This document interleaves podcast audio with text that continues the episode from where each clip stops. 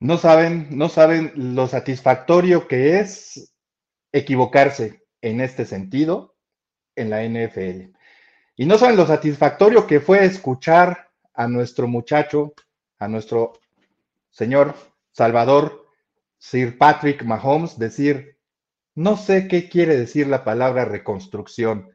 Debo aceptarlo, debo reconocerlo. Yo pensé que iba a ser una, una reconstrucción sobre la marcha para un equipo contendiente. Y si este va a ser el parámetro para los Chiefs en la en cuestión de reconstrucciones, bienvenidas sean las, las cuantas veces sean necesarias. Estamos en una edición más, la última de esta temporada 2022-2023 del Chiefs Leaders aquí en el canal de YouTube de Primero y Diez. Y ya saben, les tenemos una sorpresa con un, un invitado muy especial. Así que comenzamos. Además de parrilladas y tailgates con tiernas costillitas sazonadas con una variedad de suculentas salsas, Kansas City es casa de los Chiefs, un equipo en constante búsqueda de la excelencia. Figuras como Lamar Hunt, Len Dawson, Neil Smith, Cristian Okoye, Tony González y Patrick Mahomes son estandartes de un equipo que merece y tiene una gran afición para respaldarlos. Ibis Aburto conduce Leaders. La punta de flecha en el análisis de los Kansas City Chiefs.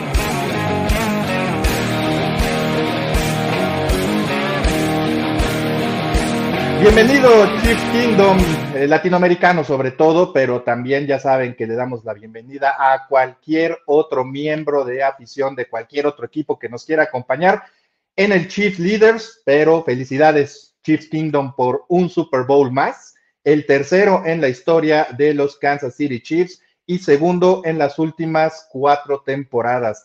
En verdad que es un excelente momento para ser fan de los Chiefs, ya seas nuevo, ya seas clásico como algunos, este, o que de repente se, se le dio hace algunos años por seguir a este equipo antes, justo antes de que iniciaran pues las épocas, las épocas esplendorosas de los Kansas City Chiefs con Patrick Mahomes, un número 15 que en pocos años, en cinco años como titular en la NFL, prácticamente ya tiene un lugar seguro en el Salón de la Fama y solamente tiene eh, necesidad de afianzarlo en las próximas temporadas.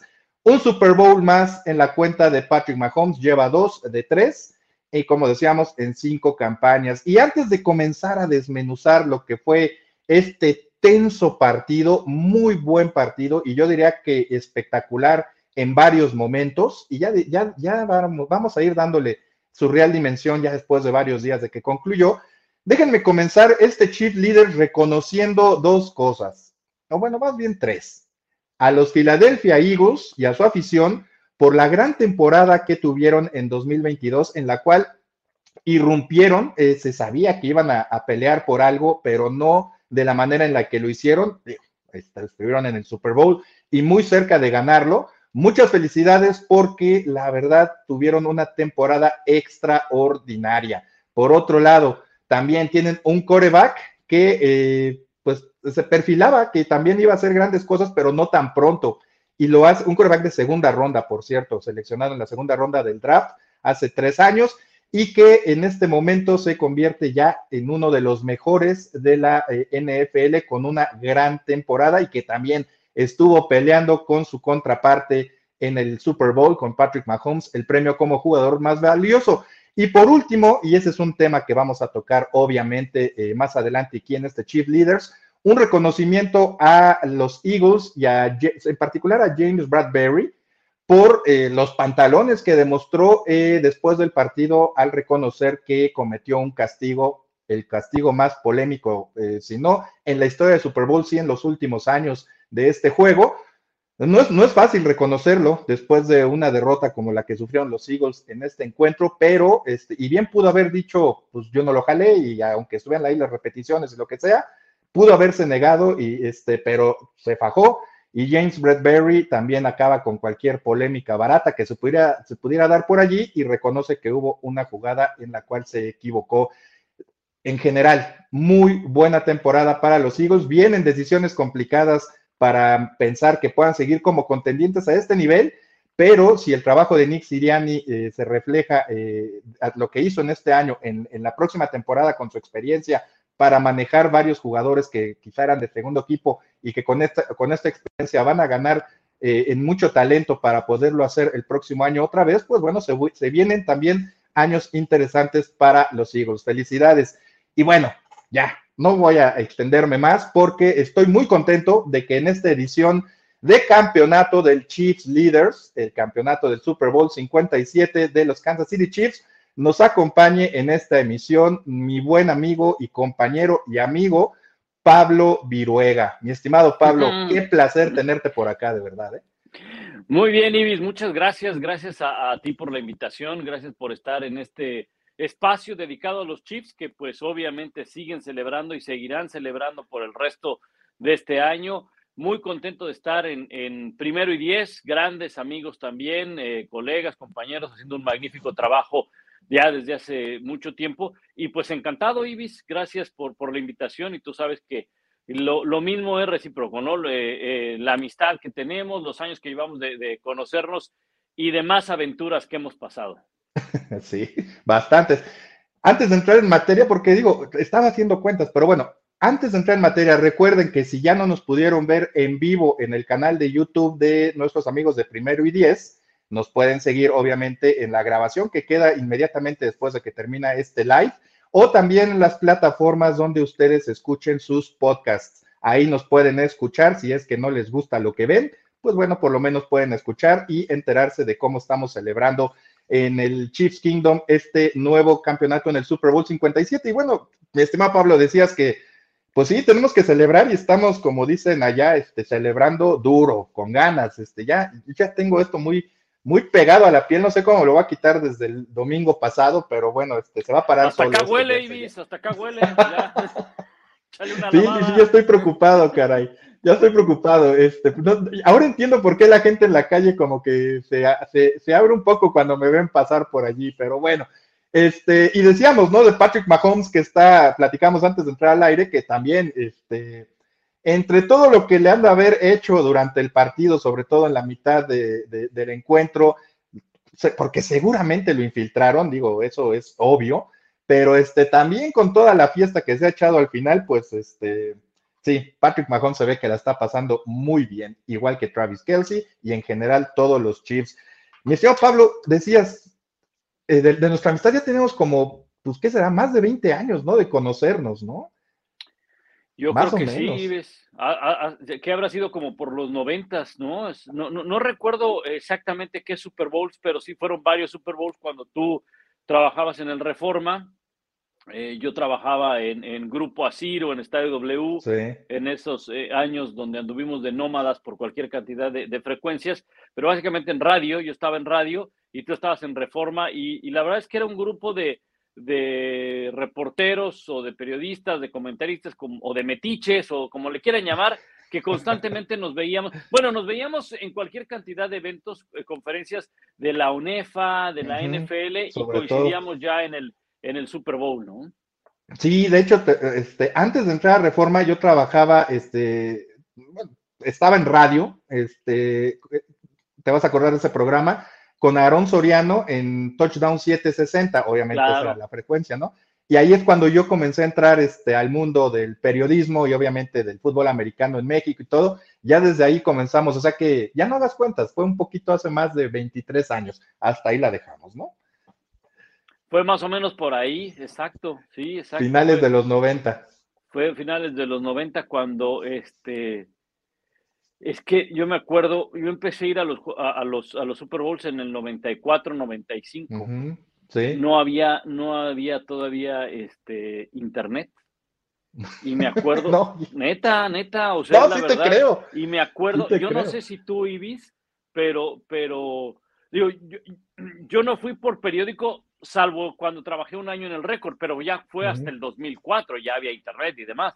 Pero esos años que, nuestros compañeros de periódico, 94, 95, me acuerdo que hacían una fila eh, en, una máquina de fax para mandar sus notas y si no las, las, tenían, que, las tenían que dictar.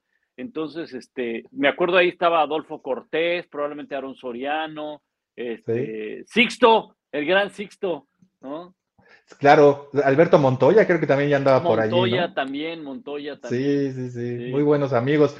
Ya, ¿cómo nos hemos de escuchar? Nada más con la frase que dijiste, todavía no había internet, ¿cómo nos hemos de escuchar para los que nacieron? Experimentados, experimentados, experimentados, lo que le hace falta este, algunos corebacks en la NFL, ¿no? O sea, somos como los Brady, ¿no? No tenemos la lana, pero sí tenemos los años. Totalmente, hombre.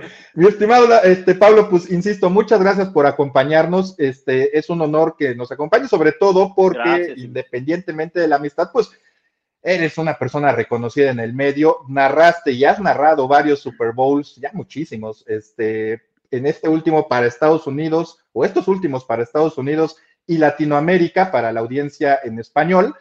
Y nada más mi primera pregunta, para ya ir entrando en materia, mi primera pregunta, a grandes rasgos, ¿este Super Bowl resultó lo que tú esperabas? Sí, sí, fíjate que sí. Yo no sé si porque yo soy un romántico de que quiero que todos los partidos de fútbol americano estén cerrados, emocionantes, con puntos, pero eh, creo que eh, este Super Bowl sí nos mostraba dos equipos que, a ver, habían llegado con 14 victorias, primeros en su conferencia, los primeros sembrados, encontrabas eh, que un equipo era muy bueno lanzando el balón, el otro era muy bueno defendiéndolo, era el mejor en cuanto a capturas, eh, tenías o tienes al mejor coreback que hay hoy en día en la NFL, que es Patrick Mahomes, o uno de los mejores. Eh, un equipo que corre bien el balón, otro equipo que le costaba un poco de, que era buena defensa contra la carrera. O sea, había muchos elementos, ¿no? Un equipo como el de Filadelfia que era más completo, creo yo, o sea, desde mi punto de vista era más completo que el de Kansas City, pero en Kansas City tenías experiencia, tenías jugadores desequilibrantes en posiciones claves, Mahomes, Kelsey y demás. Entonces había como que muchos elementos para que se diera un partido eh, así. Y, yo, yo, yo, pensaba y decía, ojalá que se dé un partido de muchos puntos y que esté cerrado. Ojalá que así sea. Y mira, eh, pues al final, al final así ocurrió. Te digo, yo no sé si porque era más el tema romántico de que lo queremos así o porque en realidad todos esos elementos se acabaron conjugando para que fuera un partido así de cerrado, ¿no? Pero al final, más allá de que si era uno lo que quería o era uno lo que pronosticaba, lo importante es que se dio. Exacto, y, de alguna manera, como dices, había cosas muy tangibles del lado de los Eagles que no eran tan tangibles del lado de los Chiefs, eh, que, que, compensaban un poco la ventaja que se pudiera ver del lado de Filadelfia, ¿no? Y, equilibraba lo que, lo que días antes se pensaba que iba a ser el partido. En lo personal, y no sé cuál sea tu opinión, creo que lo que termina por darle el triunfo a los Chiefs o, equilibrar la balanza a favor de ellos es la experiencia, pero del staff de cocheo, con, con Andy Reid, Eric Bienemy, Españolo, este, y todo, obviamente, su, su equipo de trabajo, por la manera en la que ajustan. Es de esos partidos en los que si ves un verdadero ajuste inmediato de una, de una mitad a otra, ¿no? Mucho ayuda, obviamente, también cuánto dura un medio tiempo del Super Bowl. Lo trabajas más, ¿no? Pero ahí es cuando se notó la mano de la experiencia que comentas del lado del staff, ¿no? Por eso, para, mí el MVP no tiene que ser Patrick Mahomes ni, ni Andy Reid. El, el, MVP es Rihanna, que se tardó todo lo que quiso en el Super Bowl. Eso le dio tiempo a los Chiefs eh, no sé si ha sido el Super Bowl más largo, el, medio tiempo, quiero decir, más largo. La verdad es que seguramente está esa estadística eh, y no le he checado, pero sabemos que en el Super Bowl, como tú dices, Ibis, el tiempo es mucho más largo, el medio tiempo dura más que cualquier otro partido. Y entre que hacían ajustes, entre que, pues, a ver, si, si en jugada tienen la oportunidad de en cuanto salen, llegar a la banca y en una tablet tener todas las, las jugadas de la serie anterior, imagínate la información que no recado de dos cuartos, ¿no? Entonces, mientras unos ajustaban, pues infiltraban a Patrick Mahomes, otros divertían viendo a, a, Rihanna, que si, que si está pasada de todas, que si está asada, que no sabían, este, otros corrimos al baño, entonces, eh, tienes tiempo de sobra, tienes tiempo de sobra, y lo aprovecharon, lo que hay sido es que aprovecharon Kansas y creo que eh, en el fútbol americano hay dos palabras que son claves, que son bien importantes, es la planeación y la ejecución.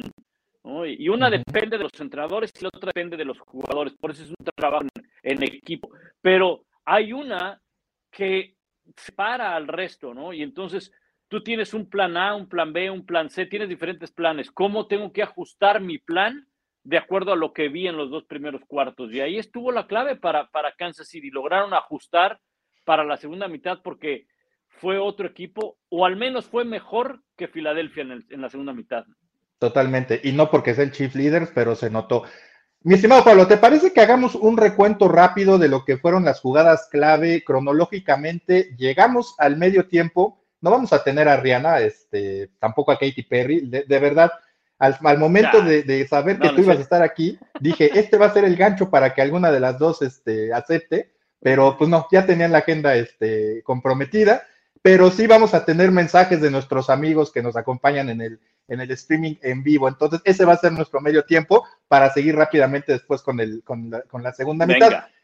Mira, me parece, aquí la tengo yo, si tú te acuerdas de alguna otra, bueno, pues me dices, pero me parece que también lo que ayuda a marcar lo que comentabas, que fue, que fue un partido cerrado y que se esperaba justo después de lo que ahorita voy a comentar, que, iba a ser de, muchos puntos, como al final fue, fue obviamente la contundencia con la que Filadelfia anota en su primera serie y la rapidez con la que Kansas City responde también en su primer ataque del partido. Me parece que eso fue, fue un doble mensaje eh, de que las, los Eagles iban a ser el equipo que habían sido durante toda la temporada con Jalen Hurts como titular. Recordemos que se perdió dos juegos y ahí sí cambió totalmente su fisonomía, pero que los Chiefs también dijeron, espérate tantito, somos el equipo que más yardas produjo y más puntos por juego también produjo en, la temporada. Y responden rapidísimo. Me parece que eso también ayuda a, primero, a dimensionar lo que iba a ser este Super Bowl y a que sobre todo los Eagles no pensaran que iba a ser tan sencillo como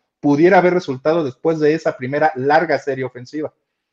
Sí, es una buena capacidad de respuesta y cuando, cuando tienes un jugador eh, o un equipo experimentado, una de las cosas que, que, yo decía es que, a ver, este equipo de Kansas City, todos lo sabemos, ganó y perdió un Super Bowl y Patrick Mahomes lo dijo, no sé si fue en el Opening Night o en algunas de las conferencias que, que, que seguí por televisión, pero me acuerdo muy bien que dijo, recuerdo más el Super Bowl que perdimos que el que ganamos. Y claro, o sea, todo mundo celebra la victoria y es algo que siempre vas a tener presente, pero lo que nunca vas a querer volver, a vivir es una derrota. Y entonces cuando estás en este punto de volver a, volver a jugar con la posibilidad de perder, ¿por qué? Porque eh, la derrota no la puedes separar, forma parte del juego. Entonces, no es de que tú salgas con la mentalidad de que vas a perder, no, es que en algún momento tienes que estar consciente de que se puede perder, porque es parte del juego, no puedes parar la derrota de la, de, la victoria, forman parte del juego.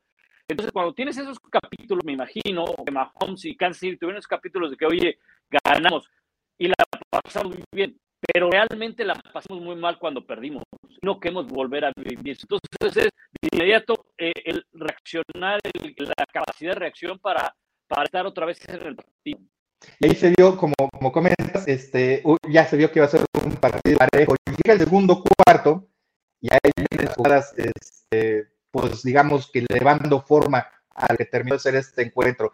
El marcador 7 a favor de Filadelfia y ahí viene la primera polémica. Lo que pasa es que esta se da en el segundo cuarto. Por eso nadie se acuerda mucho de ella. Y no es que nosotros nos estemos victimizando ni nada. Digo, los Chiefs ganaron el Super Bowl, pero hay errores los árbitros cometen errores a favor de unos equipos y a favor de después de otros. Son errores de humanos.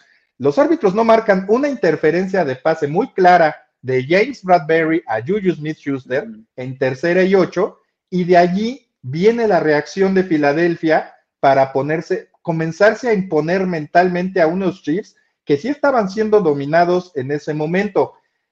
Y me parece que aquí es cuando ya también el juego eh, de hecho, yo creo que es el touchdown que mantiene a los Chiefs y marca la diferencia a favor de ellos al final del partido. El regreso del balón suelto de Jalen Hurts por Nick Bolton para touchdown. Es un error de Jalen Hurts, ya vamos a hablar de él más adelante en cuestión del MVP. Sí es un error claro porque se le zafa el balón de la mano, lo regresa eh, Nick Bolton, pero si no es por ese, por ese touchdown, parecía que los eh, Philadelphia Eagles iban eh, en, franca, en franco camino para volver a anotar e irse arriba 21 a 7. Ese touchdown para las cosas 14 a 14 y es un duro golpe mental a favor de los Chiefs. Sí, de, eh, y es que era cuando mejor jugaba Filadelfia. Era cuando mejor estaba jugando eh, Filadelfia. Coincido en, en, la marcación. Eh, creo que era, no creo, era hay un jalón claro. Y ya, lleva, ya llegará el momento de, de diferenciar lo que es de, de hablar de la reacción y, y, y, demás. Y sí, obviamente se ven frenados en esa serie ofensiva. Y el, el, fíjate que el balón suelto quizá no, los, no, lo, no lo sientas como una jugada que impacta tanto en el partido porque Filadelfia luego saca ventaja de 10. Pero sí era cuando mejor jugaba Filadelfia. Era cuando no podían pararlos, era cuando los arrastraban, cuando les dominaban el, el reloj de juego. Eh, la verdad es que no había manera de, de, que los pudieran parar los Chiefs. Y yo te diría que ese dominio se extendió hasta gran parte de, del tercer cuarto. Lo que pasa es que Kansas City empezó a hacer más cosas en el tercer cuarto. O sea, el segundo cuarto sí, no solamente no los paraban a Filadelfia, sino que no podían producir ellos yardas, no podían mover el balón. Que ahí es cuando viene la cuestión de los ajustes, precisamente por lo que comentas, porque a pesar del touchdown de Nick Bolton, los Eagles se van arriba por 10 puntos eh, con un touchdown y el gol de campo al final, mm. que también la defensiva de los Chiefs se faja para evitar que esa ventaja fuera mayor pero de alguna manera este, los Eagles dominaban. Y, y, no se olvide que, que, Kansas City falló un gol de campo que creo que les iba a dar la ventaja 17, ¿no? Si no mal Exactamente. Exactamente. Entonces, como decíamos, como dices, el, momento mental estaba y el dominio también tangible en el campo era de Filadelfia. Imagínate si hubieran anotado, si no hubiera habido error de Jalen Hurts, y hubieran anotado, si hubieran ido 21-7 ya con el, el fallo de, de, Harrison Butker en el intento de 42 yardas, me parece que fue, que de hecho un paréntesis, este, estaba viendo el partido con mi esposo y me dice ella, está muy largo, no, digo, esto es pan comido para cualquiera. Ya después de eso no volví a hablar en todo el juego, ¿para qué, no? ¿Para qué yo jinxeaba mi equipo, no? Aunque yo creo que en ese momento cuando falló eh, Harrison eh, Butker, eh, yo creo que no nos habíamos percatado de, de las malas condiciones del campo. ¿no? También. Sobre todo de lo resbaloso que estaba en la zona de, de, de los escudos de los escudos uh -huh. de la NFL y de los escudos de, de, de, del Super Bowl. Incluso en, en, la transmisión un par de veces lo, lo, señalamos y pues la gente de producción que siempre nos, nos auxilia nos empezó a decir, ¿saben qué? Los, los jugadores se cambiaron zapatos y, y, y demás. Y creo que eh, pudo haber sido, pudo haber sido que eso le afectó porque el gol de campo es justo sobre uno de los logotipos del Super Bowl, pudo haber sido que no tuvo bien bien puesto el pie de apoyo, qué sé yo, pero bueno, al final lo falló y, y, y le complicó esa primera mitad a Kansas City. Sí, bastante. Y bueno, llegamos al medio tiempo. Les digo, pues no vamos a tener a Rihanna, este, ni a Katy Perry, ni a los Rolling Stones, ni a Paul McCartney, porque ya tenían la agenda llena. Pero mi estimado Pablo, pasamos rápido algunos mensajes y me da, se y me da reportó Rihanna, se reportó Rihanna que no tenía, tenía cólicos.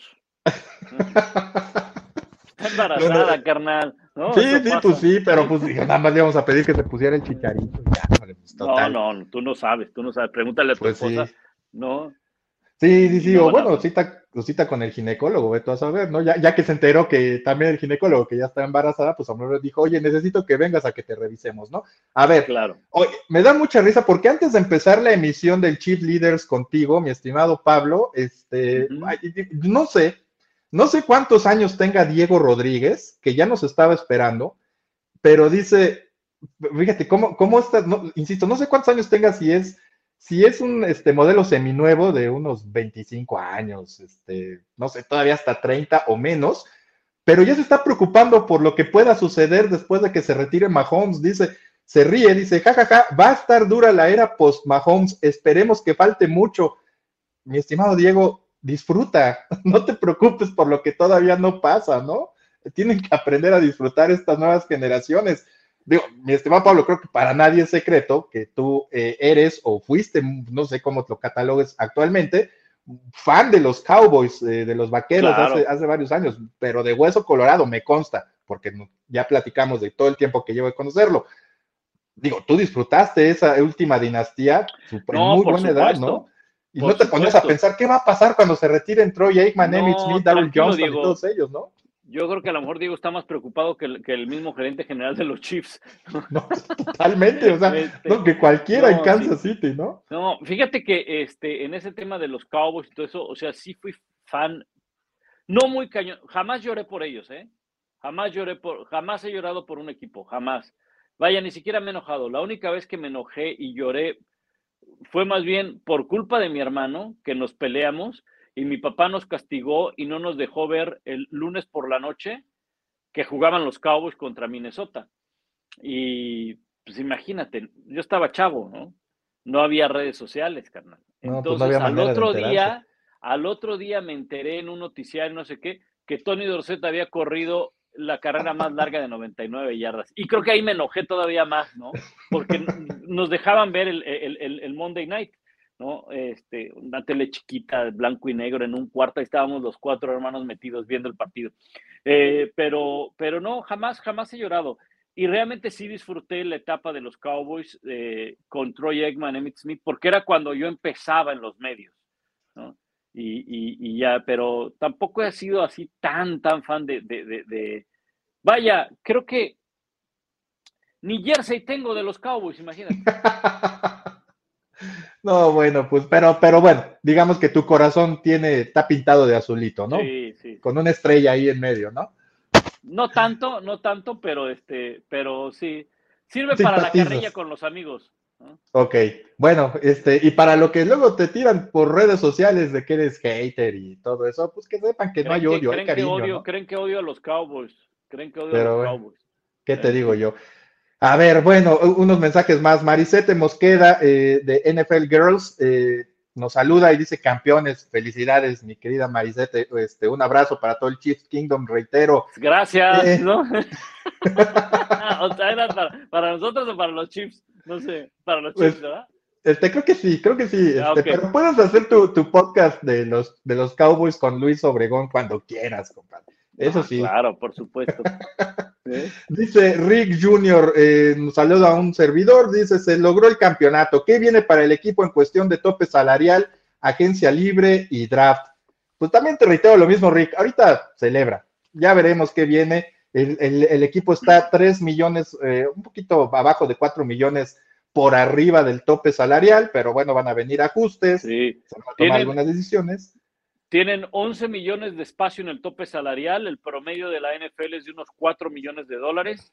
Agencia libre creo que no tienen muchos. Y draft tienen 12 selecciones en el draft, dos de ellas por Tyreek Hill. O sea que, tranquilo, como dice Ibis, celebra y ya leve, porque tienen una muy buena cantidad de novatos. O sea que.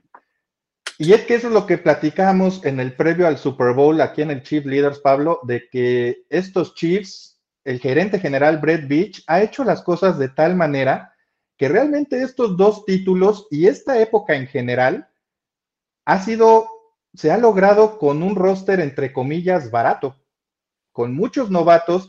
Los únicos contratos pesados obviamente son el de Patrick Mahomes, que conforme pase el tiempo y aumente el tope salarial va a ser todavía más amigable para el equipo, el de Travis Kelsey y el de Chris Jones Quizá por allí venga algún ajuste con el de alguno de estos dos últimos jugadores, pero en general el roster es un, es un roster barato, entre comillas. Sí, sí, y, a, mí, a mí lo que me gustó de estos Chiefs eh, en ese tema es la cantidad de novatos que tienen del lado defensivo que ya estuvieron eh, jugando en esta temporada. Y uno de los problemas de Kansas City, si se le puede llamar problemas en todos estos años, ha sido la defensa. ¿No? Pero, pero tienen, tienen mucho futuro eh, esos chicos. Nick Bolton, que ya vamos a hablar de él también más adelante cuando entremos al tema del MVP, este, Willie Gay, están los esquinores, esquineros, perdón, Jalen, Jalen Watson, este, un veterano que tampoco está tan grande, la Jerry Sneed, este, hay, hay, George Karlaftis, el ala defensivo, o sea, hay material como, como dice Pablo. Un saludo a nuestro buen amigo Alejandro Salazar, que siempre nos acompaña aquí en el Chief Leaders y a nombre de los compañeros de Primero y Diez, muchas gracias por las cinco membresías de regalo que hace. Eh, eh, y ya aquí David Aarón Herrera, creo que ya recibió una de ellas. Bueno, ya ahí hay varios, hay que, no sé cómo las, las, pidan, pero ahí hay varios. Muy bien, muchas gracias, mi estimado Alex. Dice Abraham Fragoso, sabía que algo iba a pasar cuando vi que Andy Reid estaba invicto contra los Eagles al frente de los Chiefs. Aunque ya, aunque ya esté de polémico, me alegro por Yuyu. Sí, sí, este, digo, hay que saber ganar, ¿no? Pero bueno, es un relajo entre ellos. Parece ser que no pasó a mayores. Hay una cuestión en Twitter en la que Yuyu, el Día del Amor y la Amistad, se refirió al castigo de James Bradbury. Pero bueno, es Yuyu. La verdad es que ahora ya ganó, ya no se le puede criticar, creo yo, por lo que haga, porque se, se comportó durante la temporada con los Chiefs y pues bueno, sabíamos que iba a salir su personalidad de redes sociales, su, su ¿cómo se les dice ahora? Su, sí, su personaje, ¿no? Algo así. Entonces, pues, sí, pues ya ves cómo llegó también al estadio, ¿no? ¿no? No, lo vi, ¿cómo llegó? Con una falda este, escocés. No, no lo vi. Sí. no, bueno. Sí, para él ya estaba la tarea hecha entonces desde ese momento. Sí, ya. Lo demás fue un extra. Ok, rápido, unos mensajes más. Este, bueno, así se, así se llama, soy y no soy tú saludos eh, para todos, este, nos manda saludos a ti y a un servidor. Y, bueno, ahí va, ahí va el primero, mi estimado este, Pablo. Saludos al señor Viruega, quien dudó toda la temporada de mis Chiefs, pues siendo un analista y conocedor del tema, al parecer recibió una lección y un Lombardi. No sé qué dice al final, más lo dice, pero bueno, ahí, ahí, va el primera, este, primer, pues la primera crítica, amigo. No sé a qué se refiera, o sea, si, si, a ver, Toda la temporada lo dudo porque pues ni modo que haya puesto en mis picks cada semana perdedor o en la mayoría de ellos perdedor a Kansas City. Si así hubiera sido, pues entonces me hubiera ido muy mal en los picks porque ganaron 14. Seguramente me dieron eh, al menos 13 aciertos. Eh, si puse a Buffalo como ganador del Super Bowl, que lo puse, bueno, pues creo que puse Buffalo Kansas City la final de la americana y cualquiera de los dos se podía meter. Si fue el pick del Super Bowl, pues entonces yo creo que no vio mis redes sociales, ajá, porque puse como ganador 34-31 a Kansas City. Es decir, hasta le atiné a la diferencia. Entonces, pues bueno, no sé, no sé a qué se refiere, ¿no? Pero pues le mandamos un saludo. a, soy y no soy tú. Este, sí, me consta porque trabajamos juntos durante toda la temporada en el previo de cada semana con el plan de juego en ESPN Deportes y sí, me acuerdo mucho de, la diferencia que le pusiste en el Super Bowl a favor de los Chiefs por tres puntos. Luisa de Gante dice, soy Steeler, pero mi mamá es súper fan de los Chiefs. Tu mamá debe ser una gran persona, mi, querida Luisa. Así que ganamos. Muchas gracias por el apoyo, aunque sea a través de tu mamá.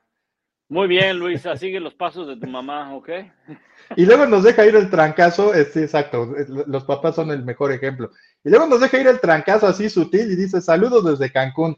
¿Por qué esa presunción así tan de golpe, caray? Pero bueno, este Jesús Alberto González, que es fan de los Bills, porque pues ahí tienen su avatar, el logo de este equipo, dice, escucho un gracias a los Bills por haber hecho trade down con los Chiefs para, para obtener a Mahomes en ese famosísimo draft de 2017.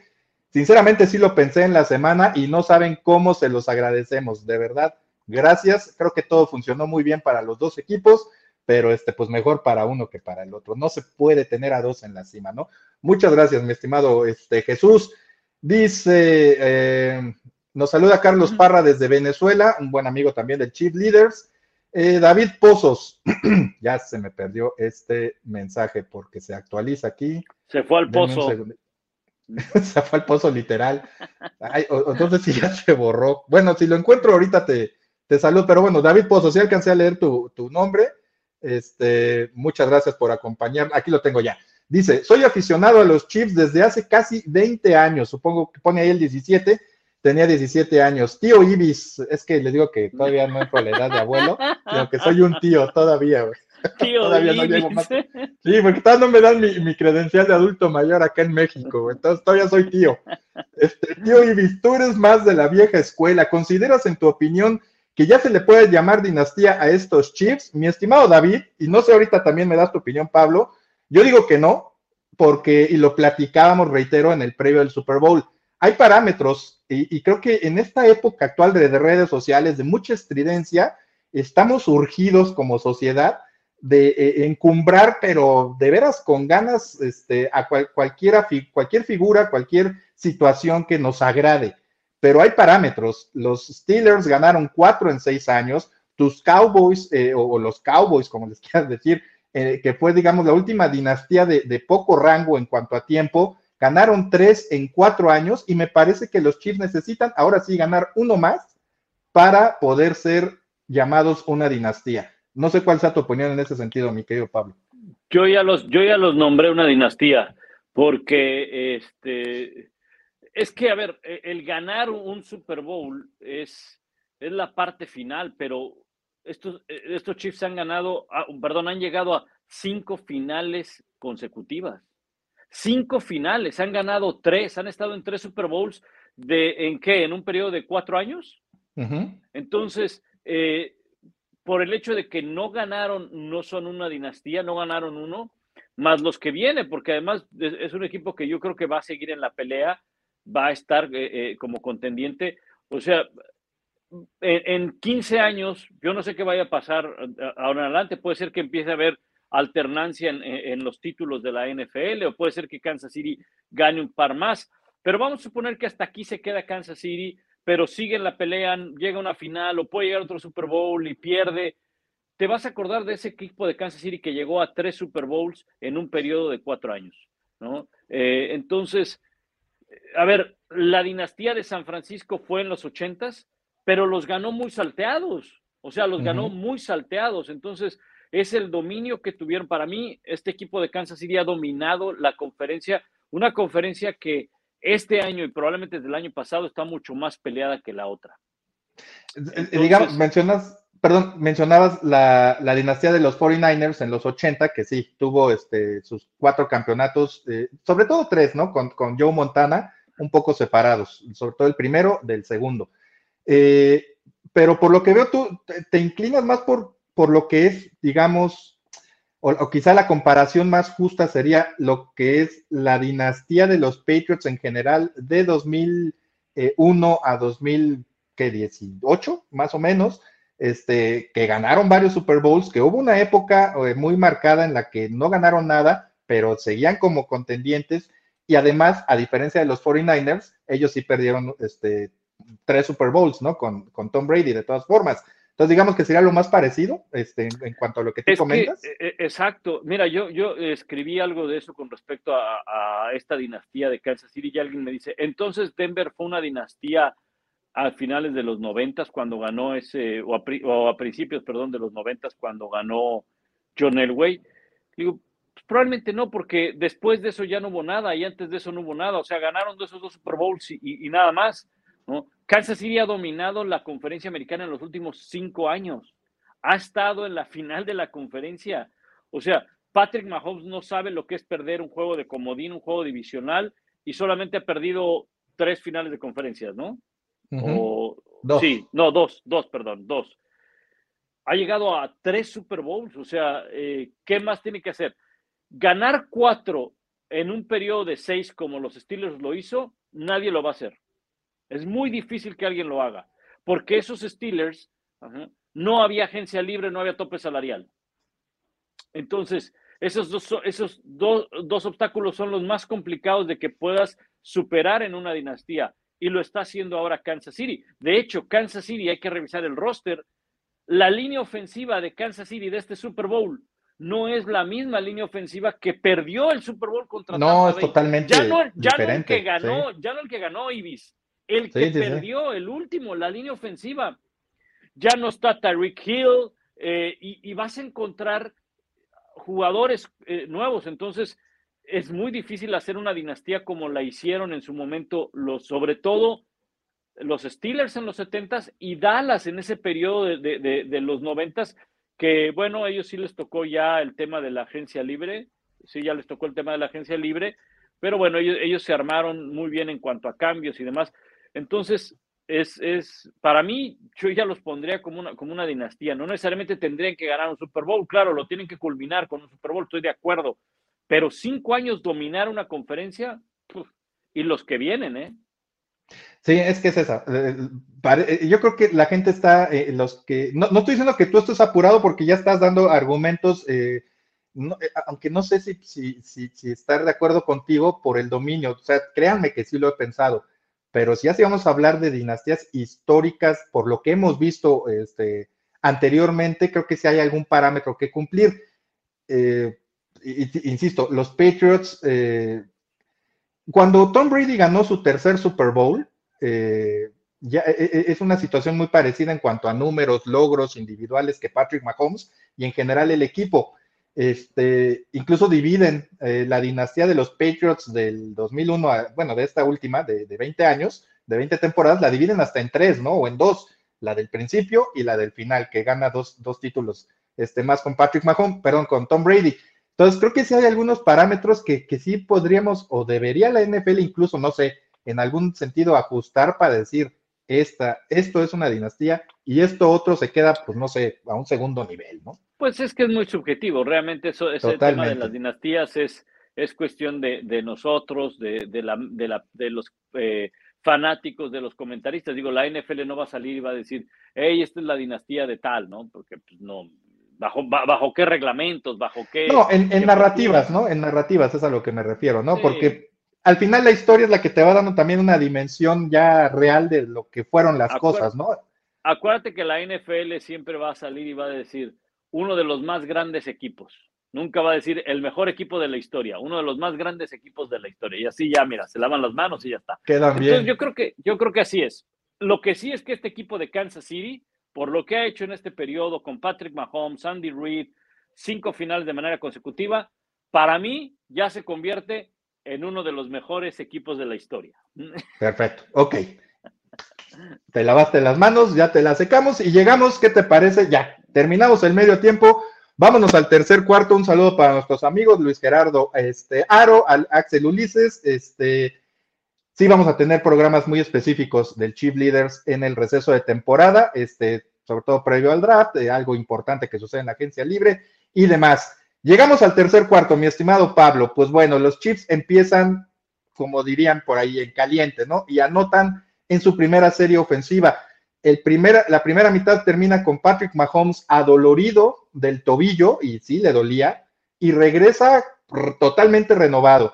Y ya, ya fuera de broma, probablemente lo infiltraron, está permitido, este, y quizá la mentalidad, como mencionabas al principio, de ya este es el último jalón, hay que darlo todo, es lo que, y junto con la adrenalina, es lo que hace que, que tenga una actuación realmente excepcional sobre todo corriendo. Bueno, inicia el tercer cuarto y precisamente Patrick Mahomes corre para 13 yardas y conseguir el primer gol y así preparar el touchdown del novato sensación de los Chiefs a Isaiah Pacheco. La serie consumó cinco minutos y medio, lo cual te habla de que ya las cosas comenzaban a inclinarse a favor de los Chiefs por los ajustes. ¿Qué fue lo que, lo que te gustó de ese primer ataque de los Chiefs en el tercer cuarto, Pablo? Eh, correr el balón, eh, creo que era, era, algo que no quiero decir que no lo hicieron en la primera mitad, probablemente no se los dejaron hacer, no lo intentaron mucho, también no tuvieron mucho tiempo el balón en la primera mitad, eh, entonces empezaron a correr el balón, ellos empezaron a establecer el ritmo del juego. La primera mitad se jugó al ritmo de, de, de Filadelfia, la segunda se juega al ritmo de Kansas City. Empiezan a correr el balón por fuera de los tackles, por dentro, involucran a McKinnon, Fíjate que yo pensé que iban a, involucrar, no, no de una manera eh, importante, pero en la rotación de corredores, de corredores a Edward Seller, yo, yo pensé que lo, que lo iban a utilizar ahí uno que otro acarreo, ¿verdad? No con un rol protagónico, de, por así decirlo, porque bien lo, tiene merecido Pacheco, pero con esos dos les bastó. Y la manera como eh, empezaron a lanzar el balón con pases cortos entre que la necesidad de Patrick Mahomes obligaba a los pases cortos porque no estaba bien del tobillo y era el antídoto también para evitar que lo capturaran, porque pues sabemos que esta defensiva era la mejor en cuanto a capturas. Entonces, y todo empezó a partir de la línea ofensiva. La línea ofensiva empezó a dar protección, empezó a, generar el juego terrestre y empezaron a controlar el balón los Chiefs. En el tercer cuarto, eh, el control del reloj de juego fue tan solo 15 segundos más para Filadelfia. Fue 7-15, perdón, 30 segundos más, 7-15, 7-45 en favor de Filadelfia. O sea, nivelaron el tiempo de posesión en el tercer cuarto. Siguió en favor de Filadelfia. De hecho, acabó en favor de Filadelfia, pero en la segunda mitad del tiempo de posesión le favoreció a Kansas City. Y fue eso básicamente, correr el balón, tener el balón más tiempo en, su poder, aprovechar todas las armas que tienen, que es esa fue la historia de Kansas City en, la temporada. Repartir el balón. Claro, mi blanco principal es Kelsey. Es el jugador más importante que tengo. Por arriba de Pacheco, de McKinnon, del que tú me digas. El hombre más importante es Kelsey. Pero tengo que repartir el balón con el resto. y fue lo que, lo que hicieron y, creo que eso fue clave, fue determinante. Aquí hemos dicho desde que se fue Tyreek Hill, el, antiguo número 10 de los Chiefs, que ahora ocupa con mucho orgullo y mucho honor a Isaiah Pacheco. Aquí decíamos desde ese momento que los Chiefs iban a tener una ofensiva basada en una frase, en la variedad está el gusto. Y en la variedad estuvo. Este, mencionas a Travis Kelsey, lo que él se sabe que va a hacer y lo hace a pesar de que las defensivas ya conocen de lo que es capaz pero también esa atención que él recibe es lo que abre eh, las opciones para Patrick Mahomes con Juju y con eh, Marqués Valdés Cantling, con Kaderius Stoney cuando llegó de cambio y con eh, Sky Moore como este, bueno, y otros, otros jugadores también como receptores. Ahora, 24-21 se van al frente los Chiefs después de, de, estar abajo por 10 puntos. Y aquí es cuando ya también vienen las oportunidades que Filadelfia dejó escapar. Hay un Jalen Hurts jugó muy bien, incluso cuando se fue largo, quemó en dos o tres ocasiones al perímetro de los Chiefs y los quemaron relativamente fácil, incluso uno de sus, el primer pase de touchdown de, de, Jalen Hurts es un pase largo a la zona de anotación con una doble marcación a AJ Brown y lo atrapa el receptor de los Eagles para el touchdown de Filadelfia.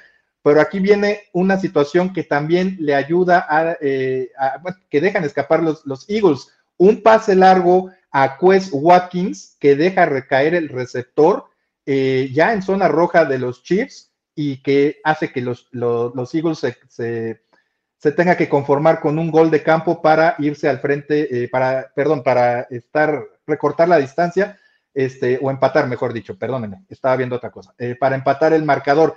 Ahí ya la defensiva de alguna forma de los Chiefs ya empezaba también a hacer ruido, pero es una oportunidad que deja que dejan ir los Eagles en, al final del tercer cuarto. Y ahora viene el último cuarto, el pase de touchdown a Kaderius Stoney con el engaño de movimiento, con la famosa jugada que ahora conocemos se llama corn dog, o si le quieren poner el nombre en español, la banderilla. Este, y así se van arriba los Chiefs 28, 35 a 27, perdón, con el pase de touchdown en el que cierra, eh, engaña que va a correr hacia el otro lado de la formación, pero en el momento en el que Patrick Mahomes saca la jugada, se corta hacia, hacia afuera otra vez y está totalmente solo. Una jugada que estudiaron los Chiefs, y ahí nos podemos ver que sí se pueden estudiar en realidad, que estudiaron los Chiefs de la defensiva de los Eagles, que le hicieron esa misma jugada a los Jaguars, como ya sabemos, en la semana número 4, Pablo. Sí, y, mira, yo, no sé si tengan en mente lo que pasó en la semana 4, pero sí tienen en mente lo que pasó una jugada antes. Eh, una jugada antes, eh, antes, déjame algo muy importante en el tercer cuarto y creo que fue determinante y hay que señalar a la defensiva de Kansas City.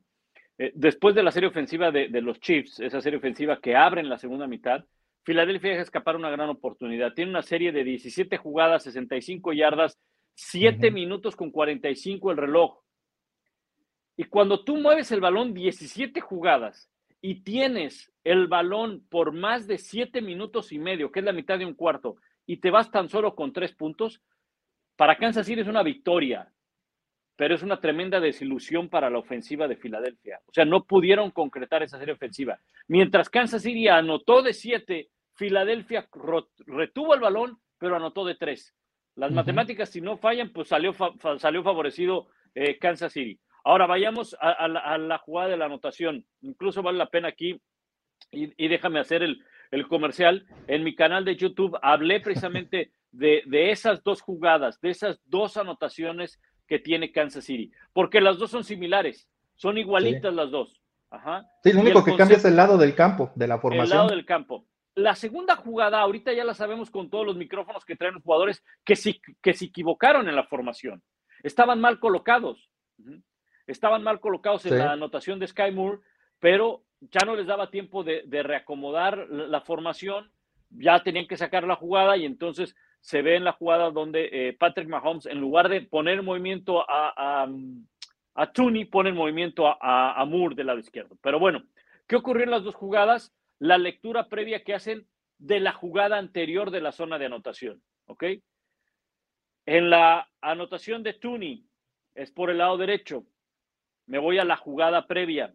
La jugada previa es hombre en movimiento de Moore que cruza todo el campo y corren con McKinnon hacia el lado izquierdo. ¿Ok?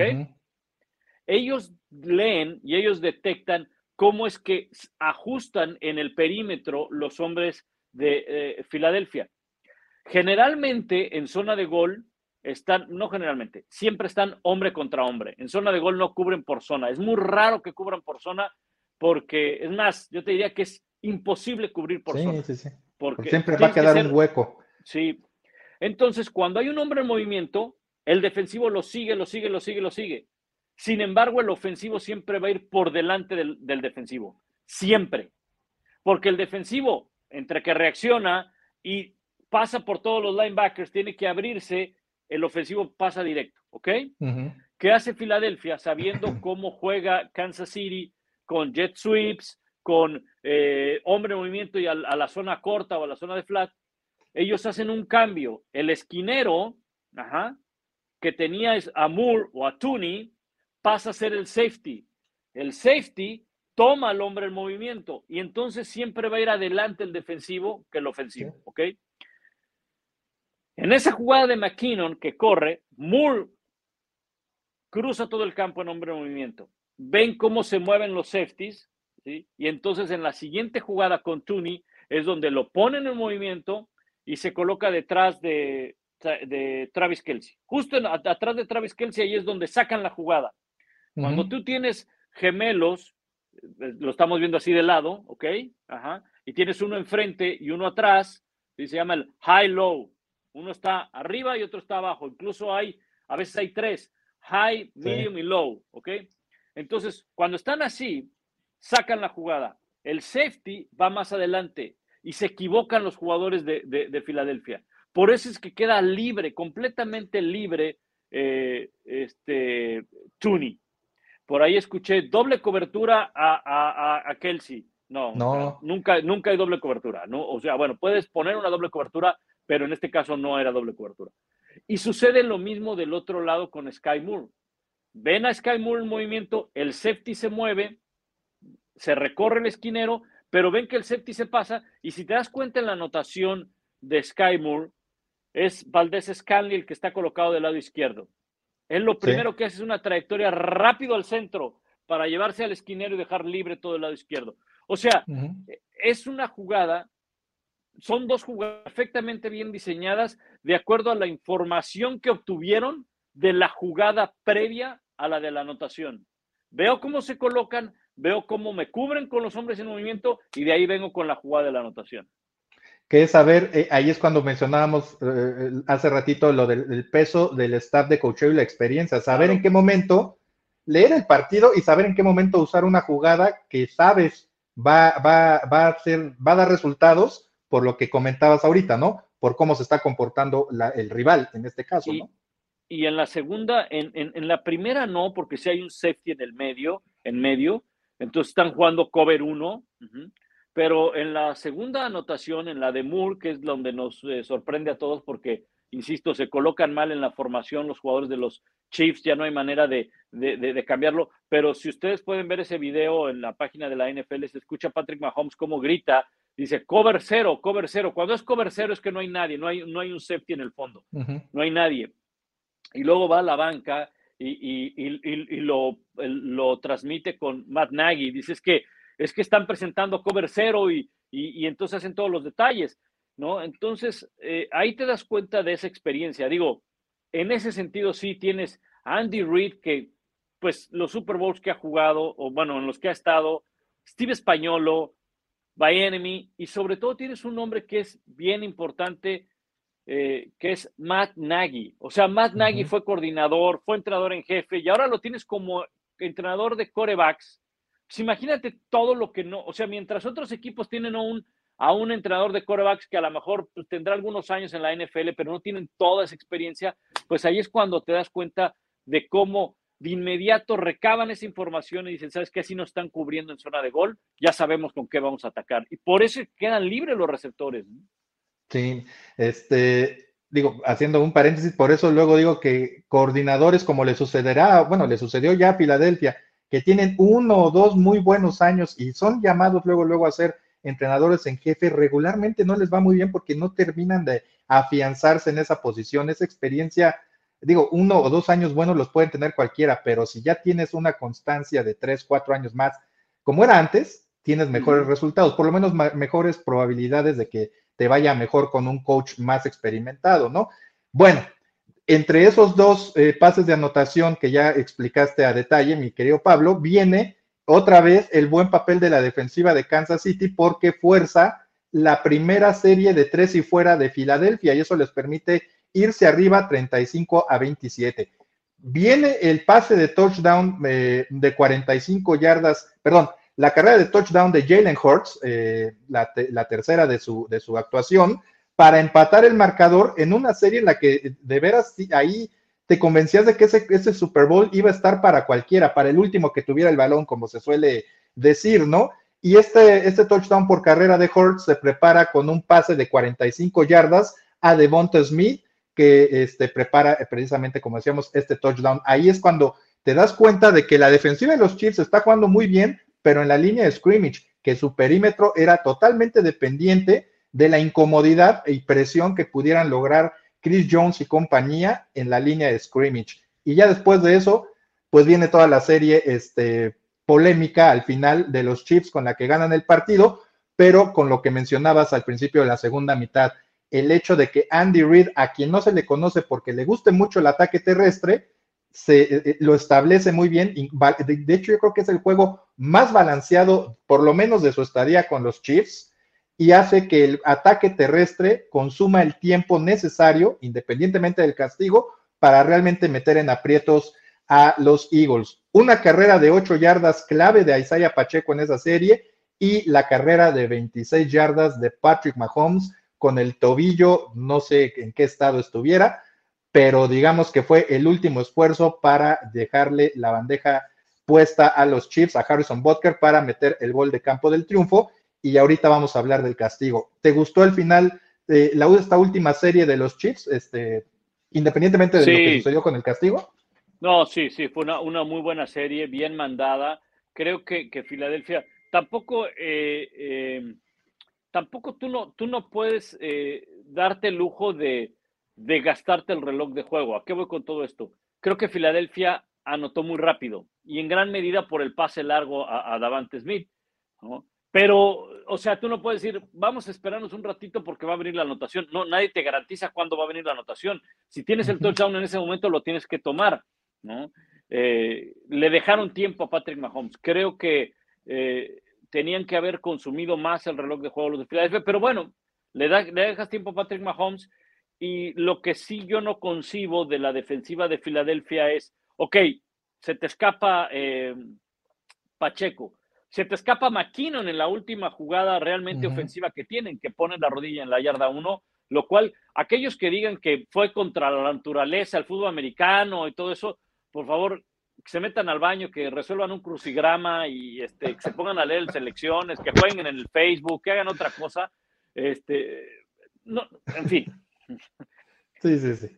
No puedes permitir que un coreback con un tobillo malo te avance 26 yardas. O sea, no lo puedes permitir. No lo puedes permitir. Fue la carrera más larga que tuvo Patrick Mahomes en todo el año. La quinta más larga en su carrera. Y con un tobillo malo, o sea, eso abrió la puerta para que se metieran a zona de gol de campo. Yo cuando vi la carrera de Patrick Mahomes, dije, y esto va a terminar con el gol de campo. O sea, no es que no es que Kansas City vaya a buscar el touchdown, no, es que va a empezar a cuidar el balón. A mí me sorprendió que lanzaran en la jugada del castigo, pero bueno, era tercera y, ocho y, tenían que buscar el primer y diez, precisamente para no darle tiempo a Filadelfia. Pero, pero la idea era esa, avanza el balón lo más que puedas y que esto termine con el gol de campo. Para mí fue una muy buena serie ofensiva con esta situación de Patrick Mahomes que Obviamente Patrick Mahomes detecta que hay cobertura personal, no hay nadie que esté cuidando a Patrick Mahomes al ver que hay cobertura personal, pues todo el mundo se va, ¿no? Cuando hay cobertura personal es, tú vas con el 11, tú vas con el 10, ¿y a dónde voy, coach? Pues al baño, si el 11 va al 10, tú vas al baño y te quedas allá afuera cuidándolo y, y si necesita algo, pues le pasas papel o le pasas un selecciones o algo, así te decía, ¿no? Entonces, pues cada quien va con su hombre y él por eso tiene camino libre para, para escaparse Patrick Mahomes. Y, creo que esa jugada fue determinante, fue clave. Una de las tantas, se nos escapaba el regreso de Tooney, el regreso de despeje. Que eh, prepara la segunda touchdown de este famoso corn dog. Exactamente, fue, fue una muy buena jugada también, pero esta de Patrick Mahomes sin duda también le abrió la puerta para, para ya pensar en la victoria. Y bueno, llegamos al punto, eh, ah, bueno, muy triste por, por la situación, eh, y, para eso le voy a dar la bienvenida a alguien que estuvo ahí en el estadio, que tuvo un panorama distinto al que nosotros vimos por televisión, querido Chiefs Kingdom, a nuestro buen amigo y productor Luis Obregón, que estuvo ahí en Arizona, en Phoenix, este, para que nos platique pues cómo se vivieron esos, esos momentos de tensión, de, decepción para muchos, de, alegría para otros. Bueno, en fin, de muchas sensaciones. Mi estimado Luis, bienvenido este, otra vez al último Chief Leaders de la temporada. Muchas gracias, este, eh, gracias por eh, involucrarme una vez más. Eh, la verdad es que fue, fue, un momento en donde como que le echaron agua al fuego. O sea, estaba, estaba como preparándose un final épico, así que todo el mundo nos estábamos saboreando un poco, este, cuando sucede, eh, cuando se lanza ese, pañuelo, como que todo el mundo dijo, uh, ya, se acabó. o sea, esa fue la sensación que, que se sintió en el estadio en ese momento. Y, de hecho, en el, en el programa de Mike Top, eh, con todas las voces que se graban durante el partido en el campo con los jugadores que a la que ya hacía ilusión Pablo, en ese momento pasan eh, a, Jason Kelsey en la banca con una cara de, pero desencajada y diciendo, esto es el partido. Dice, ¿y a poco sí lo van a marcar? Digo, pues a final de cuentas, y ya vamos a entrar en la polémica, es castigo. y un castigo se marca en el primer cuarto o en el último cuarto de un Super Bowl, ¿no? Entonces, en, esta, en ese sentido, mi querido Luis, te quiero preguntar, ¿se vio el castigo claro allá en el estadio? ¿En vivo? Eh, eh, en vivo, yo viéndolo desde el endzone opuesto, o sea, yo estaba más, más cargado hacia el lado del, eh, del endzone que estaba pintado de amarillo y rojo con los colores de los Chiefs, y esto pasó del otro lado, en el, en el de Filadelfia, digamos, que está con Eagles, con verde. Yo vi cómo el, jersey se estiró de atrás, ¿no? O sea, yo dije, uh, y vi el pañuelo y dije, ah, pues sí, ¿no? O sea, pues es castigo, ¿no? Ahora, ahora, ah, como que lo que todo mundo he escuchado decir es, no, pero es que, ¿cómo lo marcas en ese momento? Que es definitivo para el partido y no sé cuándo. Bueno, pues, pues si no lo vas a marcar ahí, pues no lo vas a marcar nunca, ¿no? O sea, para mí, eh, creo que fue un castigo no necesariamente flagrante, ni grave, ni mucho menos, pero si te pegas al pie de la letra, pues es un castigo. Probablemente eh, hubo otras, eh, otras instancias en donde hubo eh, jugadas similares, en donde no voló el pañuelo, y entonces ahí es donde está la inconsistencia, ¿no? Y entonces es cuando este, entra un poco más de polémica, ¿no? Pero, pues yo creo que fue un castigo.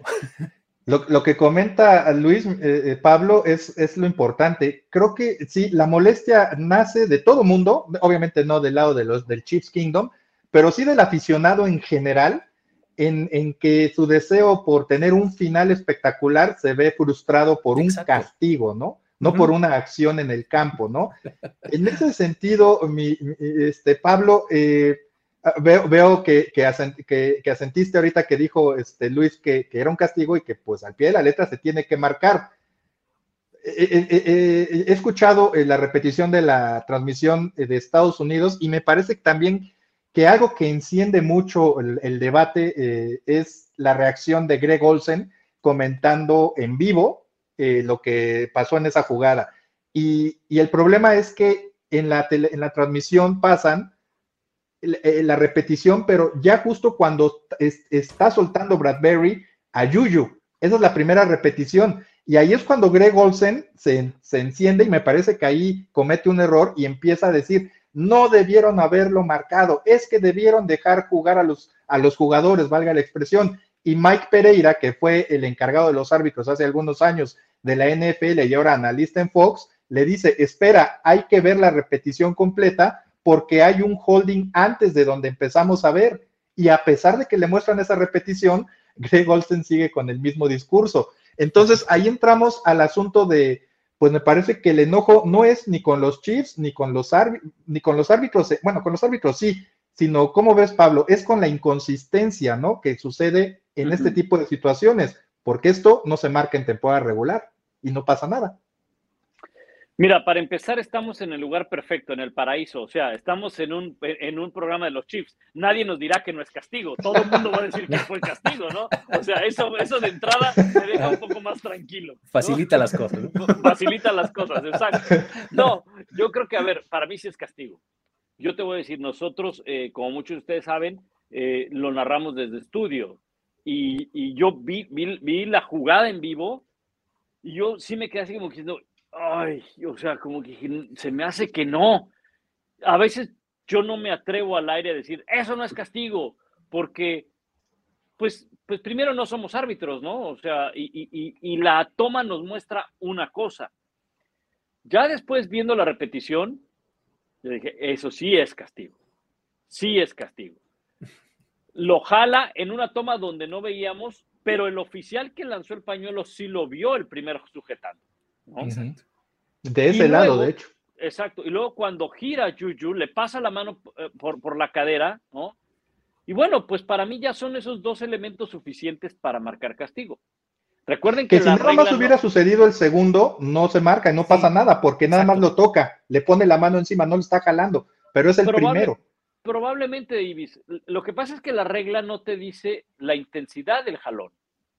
O sea, no, no, no te dice, a ver, si el jalón es del 6 al 10 es castigo, pero del 1 al 5 pues es reprobado, no pasa, no hay castigo. No, si el oficial considera que lo está jalando, por mucho que no lo siente al jalón, pues el oficial va a marcar porque siempre lo comento y siempre lo he dicho, hay más cámaras que ojos humanos que juzgan castigos en el campo. Y de hecho, esa zona del campo, pues ¿cuántos ojos de los árbitros puede haber en esa zona? Unos, Cuatro un par, nada más. Nada más un par, dos pares. No es que todos estén volteando para allá, porque, ¿no? Ahora, yo creo que el tema es el criterio. Y tú decías, Ibis, es que en temporada regular no se marcan. Deja tú. En el partido no se marcó un sujetando. no hubo un solo sujetando de la línea ofensiva, que eso para mí fue. Ya después yo cuando vi la estadística dije, te cae que no hubo uno ni uno solo. Pero bueno, los oficiales dijeron, está bien, Vamos, órale, jueguenle. Probablemente yo no me acuerdo de haber visto uno claro, claro. Generalmente se marcan donde pasa el balón, ¿no? O sea, es raro que, ah, mira, está sujetando el, pateador de despeje, ¿no? Ya, pues, carnal, pues ya, o sea, pidió recepción libre, güey. O sea, ¿qué, diablos, no? Ajá. Sí, es donde incide la jugada, ¿no? donde va a repercutir. No hubo ningún sujetando, ok, está bien. Ahora, eso no quita el hecho de que haya sido castigo. O sea, yo creo que todos nos quedamos con esa sensación de que ahorita va a venir el gol de campo y va a venir Jalen Hurts y, y entonces va a ser un Super Bowl épico y esto y todo. Y como dice Luis, pues nos apagaron la fiesta, ¿no? Sí. nos apagaron la fiesta con el castigo. ¿Queríamos otro final? Probablemente. ¿No queríamos ese final? Probablemente. No queríamos que se marcara ese castigo, aunque sí es castigo y otros se marcaran, probablemente, pero eso no quita que ese es castigo, esa jugada fue castigo. Y lo mejor lo dijo el propio Bradbury, donde dijo, pues sí, lo jalé pensando que los oficiales no lo iban a ver. Y lo mejor, lo que me encantó fue cuando le preguntaron a Siriani, donde dijo, hubo cualquier cantidad de jugadas donde todos tuvimos oportunidad. A ver, Filadelfia tuvo 72 jugadas a la ofensiva. 72 jugadas a la ofensiva. La serie que comentaste. Donde pudo hacer más de lo que acabó haciendo. Y tuvo 53 jugadas a la defensiva, donde no debió haber permitido más de lo que permitió. Entonces, al final lo dijo Siriani, déjense de rollos o bueno, palabras más, pero lo último, incluso ahí está en un blog que escribí en la página de NFL, donde él dice, ellos fueron mejores que nosotros Punto, se acabó, vámonos, ya no hay más. Exacto, o sea, si quieres, si quieres decir, ay, es que por eso ganaron los Chiefs, la verdad es que no, hay que ver todo el juego, o sea, no pateas de esa manera ese despeje dejándose la facilita a Kadarius Stoney cuando Kadarius Stoney es un tipo talentosísimo que no necesita esa ayuda para que te haga un regreso como el que terminó dejando la yarda 20 o algo así. La patada fue, fue de 65, un poquito más de 65 yardas, y la patada fue tendida, o sea, fue una línea, como le llaman. Como bajita, exacto. Y además, cuando atrapa el balón, hay cuatro Eagles casi rodeándolo. ¿Cómo se te escapa un jugador y te pasa de un lado del campo al otro? O sea, lo que comentan, aparte, la defensiva, ok, la, ofensiva de los Eagles falló en esa serie larga en la que solo sacó un gol de campo que recordó Pablo. La defensiva le permitió correr a un equipo que no está acostumbrado a correr y era lo que los Chiefs Kingdom, los aficionados, le pedimos durante toda la temporada a Andy Reid y nos lo cumplió en el mejor momento. Pero si no traes el ritmo, pues eres más fácil de parar que si eres un equipo que, que corre mucho, ¿no? Con un Derrick Henry o con un George Jacobs como le quieran decir. Eh, los Chiefs son un equipo lanzador por excelencia, no corren o no corrían, pero ya pero la, ahí la defensiva de los Eagles también falla porque los dominan en un ámbito en el que el otro equipo no, no, no destaca ni siquiera. Y no consiguen una sola captura, Ibis.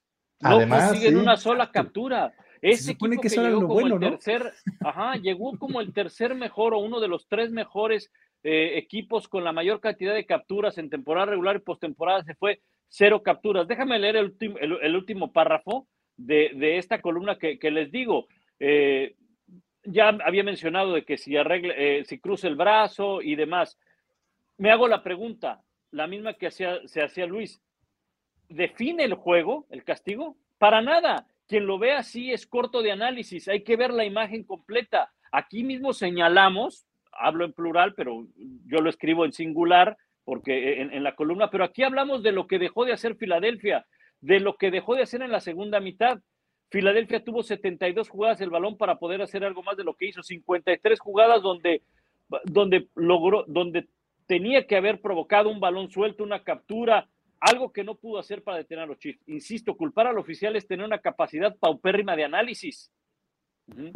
Totalmente. Es eh, ahora que si queremos utilizar las frases como ensuciar el juego, porque eso escuchó, eh, ensuciar el juego, ayudan a Mahomes, Super Bowl vendido, entonces vamos a caer en un lenguaje amarillista del cual creo que todos tenemos la suficiente educación, nivel de análisis y preparación como para no llegar a esos terrenos inundados de ignorancia, ¿no? O sea, porque cuando no tienes, cuando te, te inunda la ignorancia, lo más fácil es decir, Super Bowl arreglado. Ah, Chihuahua, y no viste cómo jugó en la segunda mitad eh, eh, Kansas City y lo que dejó de hacer Filadelfia y lo que provocó Kansas City. Y aún así, a ver, Super Bowl arreglado y un tipo con, con un tobillo destrozado te avanza 26 yardas corriendo. O sea, insisto, creo que hay muchos elementos como para decir, oye, dejó de hacer muchas cosas Filadelfia, que dicho sea de paso, en la segunda mitad acabó perdiendo en tiempo de posesión y en el tercero y en el último cuarto, estos son estadísticas, ¿eh? no son, como dicen en inglés, it's not opinion, it's a fact, ¿ok? Sí, sí, sí. Es un hecho, sí. Es un hecho. En, este equipo se basaba por juego terrestre, ¿no? Era su fuerza. Y lo vimos en la primera mitad. En el segundo y en el tercer cuarto, en ninguno de esos dos cuartos pasaron de las 25 yardas por tierra. Es más, ya me fui alto, creo que ni pasaron de las 20 yardas por tierra es que se salieron un poco de personaje y eso, eso les pasó durante todo el partido, ¿no? O sea, eh, justamente las cosas que llevaron a Filadelfia al Super Bowl se ausentaron cuando estuvieron ahí. Mencionaste las capturas, mencionaste el juego terrestre, ¿no? O sea, son dos de las fortalezas del equipo que no las vimos en, este, eh, en este partido. No sé si por diseño, bueno, no creo que no diseñas el, el no captura en el quarterback, no, pero no, no sé si por diseño te alejas del juego terrestre, pero sí fue una falla total el no haberle podido ejercer presión a, Mahomes, ¿no? Y mira que le, y mira que le pasó lo mismo, por ejemplo, a Cincinnati. O sea, Cincinnati sabía, que, sabía que llegaba con un coreback lesionado y no lo pudieron capturar. Eso te habla del gran mérito que tuvo eh, la línea ofensiva de Kansas City. Eh, por último, fíjate, es, esta frase también, también es importante y, por eso a veces recurro a, cómo las escribí para no, no redondear. Las decisiones de los, de los oficiales pocas veces son aceptadas por ambos equipos, mucho menos por los aficionados. O sea, los aficionados jamás lo van a aceptar. Digo, estamos en el lugar indicado y aquí todo el mundo va a decir, sí, claro, fue castigo. Castigazo, ¿qué diría yo? Pero si estuviéramos en un podcast de, de, los hijos, obviamente no es castigo. Los, los aficionados no las van a aceptar, pero eso no quiere decir que no sean las correctas. O sea, la decisión del oficial fue la correcta. Digo, si, si somos eh, fans eh, aficionados, porque yo siempre he dicho que en español eh, no es lo mismo ser fanático o fan que aficionado. a mí me choca. No es lo fanático. mismo. en, español no es lo mismo, ¿eh? En inglés no hay otra, no hay más que fan o fanatic, ¿no? Pero bueno. Pero si somos aficionados del NFL, entonces conocemos a un tipo que se llama Peter King, que es eh, reconocidísimo en Estados Unidos cubriendo a la NFL, una de las, digamos, plumas más reconocidas del deporte de Estados Unidos en general, y lo escuchaba yo esta semana decir, no siempre se van a dar finales con guiones al estilo Hollywood. Por eso estamos enojados. Por, eso, es la molestia contra, contra la marcación, porque dicen, y así lo dijo, ¿eh? palabras más, palabras menos, pero dice, yo he escuchado a personas que dicen, es que si era castigo, pero, y entonces dice Peter King, ¿pero qué? Es castigo, pero ¿qué? No hay argumento para no marcar un castigo, ¿no? Entonces, ahí es cuando ya, ya como aficionados o fanáticos, pues ya sabemos qué escoger. Afortunadamente, James Bradbury dice que cometió el castigo y eso también aplaca un poco la polémica, pero, pero deja ahí la situación una papa caliente para los árbitros, porque lo decíamos, para mí el gran problema de ese, de esa, de ese castigo es la inconsistencia que tienen los árbitros durante la temporada regular y en playoffs. En playoffs suelen ser más permisivos por el espectáculo, porque ya todos los ojos de, todo el mundo están en un juego nada más, a cualquier hora, ¿eh? ya sean comodines, divisionales, finales de conferencia y obviamente el Super Bowl. Entonces, esa inconsistencia es la que hace pensar a James Bradbury que no van a marcar un castigo así en un Super Bowl. Sí, y, con, el, con lo que habían marcado dentro de ese mismo juego, que es lo que, mencionábamos, ¿no? O sea, durante ese mismo partido había habido otras jugadas en donde probablemente dejaron ir cosas igual o más graves. Entonces, un, jugador se desempeña conforme también el árbitro está este, oficiando el partido, ¿no? O sea, está, eh, está yendo un poquito más lejos porque está, está, viendo que son un poquito más permisivos. Entonces, él se avienta a dar el jalón, ¿no? Sí, y, fíjate que eh, he, escuchado mucho esto. La reacción de Yuyu fue diferente en la interferencia que no le marcaron a, esta, a este castigo de sujetando. En la interferencia sí, sí reclama porque él sí siente que puede atrapar ese balón y la interferencia que le comete Bradbury impide que pueda atrapar ese balón en la primera mitad. En esta, eh, obviamente él está en el desarrollo de su trayectoria, no llega al punto donde va a encontrar el balón. Esa es la gran diferencia entre una interferencia y un sujetando. El balón todavía no sale del brazo de Mahomes, por eso se marca sujetando. Muchos decían, es que el pase era inatrapable. Es que el, pase inatrapable se marca solamente en interferencia. No se puede marcar en sujetando. Cuando hay un holding, no puedes marcar un pase inatrapable, solamente en, interferencia. Entonces, sí, yo creo que eh, eh, yo creo que al final es, algo bien marcado. Y también otro punto, le quitaron la oportunidad a Filadelfia de, le quitaron la oportunidad a Filadelfia de tener el balón, más no de ganar el partido. es muy distinto, porque el, el, que está en contra de que se haya marcado el castigo, dice, es que Filadelfia ya este, hubiera ganado no el partido pudo. si hubiera tenido. Digo, ah, caray, entonces nada más cuentas la parte de la historia que te corresponde, o la que te gusta, o la que tú quisieras. Pero si vamos a contar toda la historia, pues hay que, hay que contarla con sus buenas y con sus malas. ¿Qué hubiera pasado que si, si, si, si Filadelfia tiene el balón, lo interceptan, lo capturan, llegan a zona de gol de campo, fallan el gol de campo? Bueno, anotan el touchdown y ganan el partido. O sea, muchas variables pueden pasar. Por eso hay una gran frase del coach, le doy, le doy todo el crédito, del coach Carlos Morales, cuando narraba con nosotros eh, eh, en ESPN la NBA, él decía mucho, y es que hubo una falta de LeBron y por eso le quitaron la oportunidad a este y iba a ganar, y es que si hubiera hecho esta, y entonces decía el coach Carlos Morales, y es que si mi abuela hubiera tenido bigote, pues entonces hubiera sido mi abuelo. Mi abuelo, claro. pues sí. Sí, totalmente. Y reitero, aquí lo hemos dicho en varias ocasiones, los oficiales se equivocan para todos. Hubo otras jugadas que, no le marcaron a favor a los Chiefs, otras eh, durante el partido que no le marcaron a favor a Philly, aquí las tengo apuntadas, las más importantes, la interferencia a Yuyu del mismo James, James Bradbury en el segundo cuarto, Luego hay un primero y diez que le marcan a favor a Filadelfia eh, en una tercera y ocho en la yarda 44, que en la repetición justo donde está el, el pylon, como le llaman, el cojín este vertical, se ve que el balón cuando cae el jugador cae mm, menos de como un cuarto de yarda antes y lo está tomando una cámara justo eh, eh, enfrente de ella, pero le dan el primero y diez en una tercera y ocho, o sea, probablemente se lo hubieran jugado los Eagles que estaban funcionando muy bien en esas situaciones de cuarta y una, cuarta y dos. pero de alguna manera, exacto, de alguna manera ese primero y diez les abre otro panorama, ¿no? Ahora, tampoco le marcan un pase completo a AJ Brown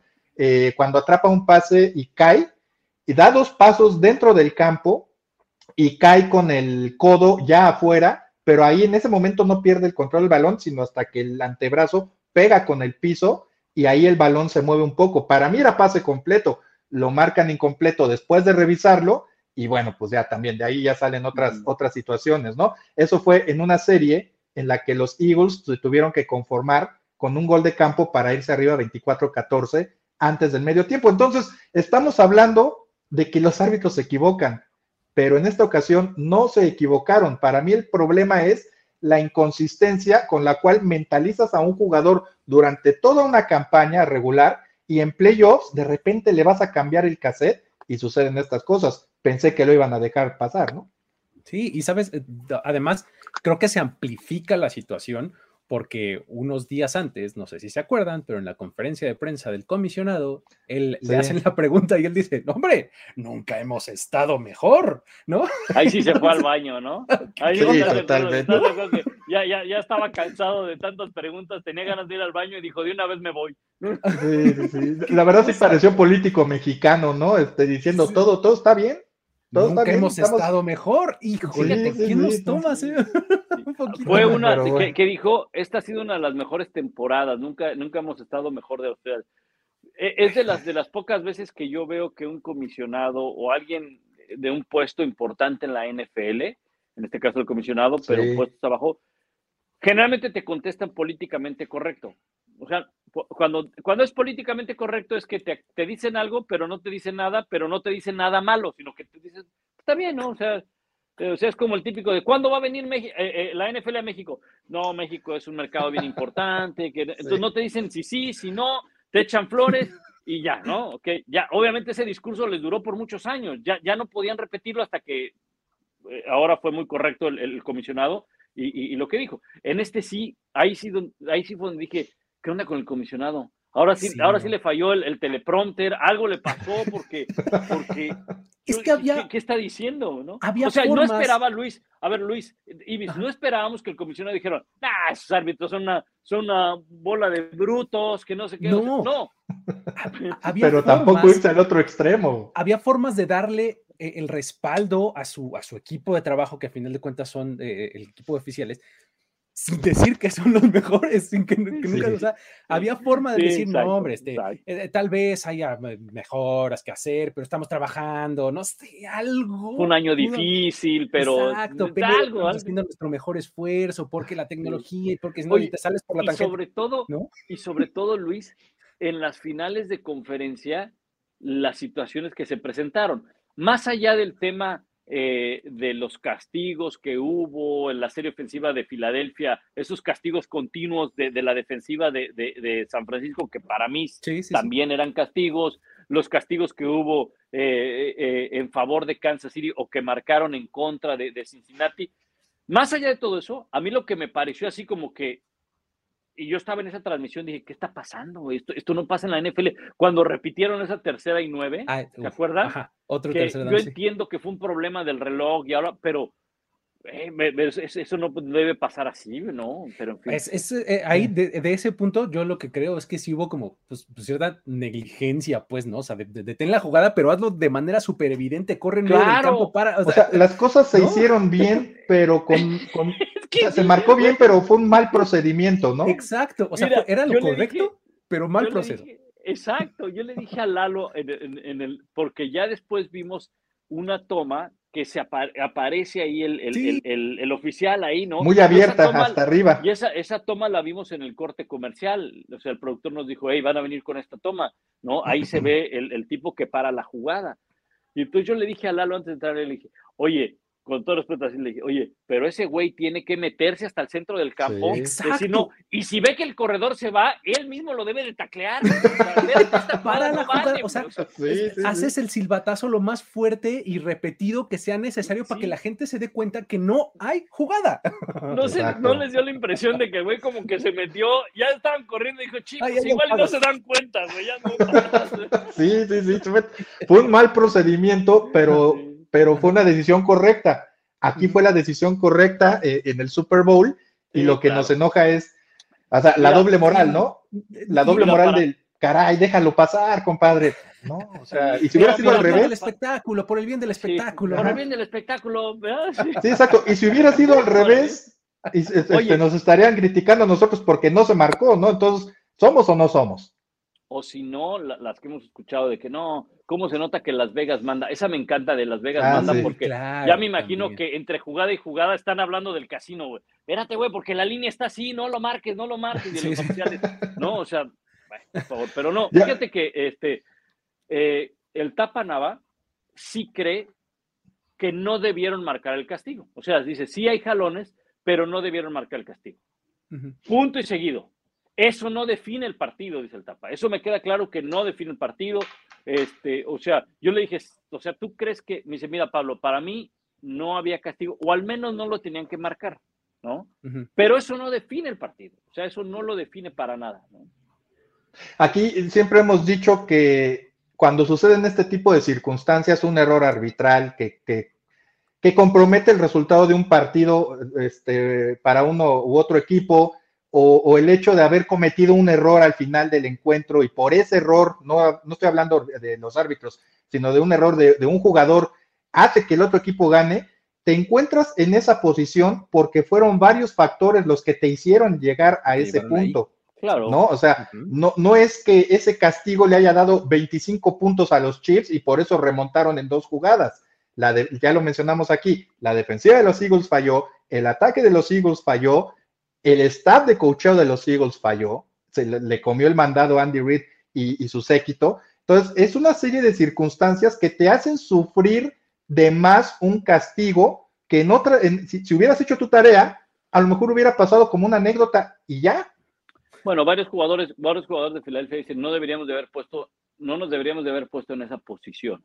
Exacto. Y es cierto, cuando tú dejas de hacer cosas, entonces va a llegar un momento en el que o dependes de un milagro, dependes de un error, de una entrega de balón, de algo así, o sea, ya no estás tú en control de la situación, o dependes de que un oficial marque o no marque algo, ¿no? Entonces, hay cosas que tú puedes controlar y hay cosas que no puedes controlar. Y mira que eso yo lo aprendí ahora eh, en este tema de, mucha gente nos decía y todo esto, bueno, ¿por qué no fueron a narrar al, al estadio? Es algo que yo no puedo controlar. O sea, yo sí puedo controlar prepararme para un partido. A mi estudio, yo no puedo controlar el, presupuesto, yo no puedo controlar muchas cosas. Entonces, yo no puedo controlar ese tipo de cosas. En cambio, si yo me equivoco al aire, que puede pasar que te equivoques al aire porque somos seres humanos, pero si yo no llego bien preparado y todo eso, eso es algo que yo dejé de controlar, que estuvo en mis manos. Filadelfia, las cosas que pudo haber controlado en la segunda mitad no las controló y acabó teniendo que depender de que el oficial o lanzara o no lanzara ese pañuelo, quedó en las manos del oficial. Esa es la palabra, depender de algo, de factores diarios. Fuera de todo eso, hay, hay algo que yo rescato de Filadelfia lo que hace Bradbury y lo que hace el coach. Nosotros que vivimos en un, en un mundo donde la cultura del fútbol predomina, tratar de engañar y predomina, todo, ¿no? Pues más, más allá de tratar de engañar al árbitro es culpar al árbitro de todo. Cuando ah, sabiendo que tú como director técnico, tu equipo dejó de hacer algunas cosas o tú como técnico dejaste de hacer algunas cosas, entonces buscas responsabilizar a alguien más.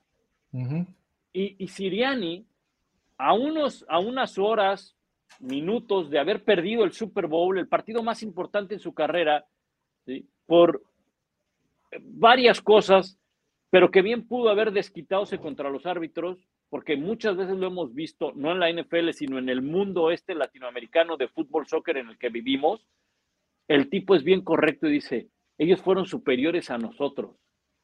Y entonces eso elimina toda posibilidad de que el árbitro hizo el otro.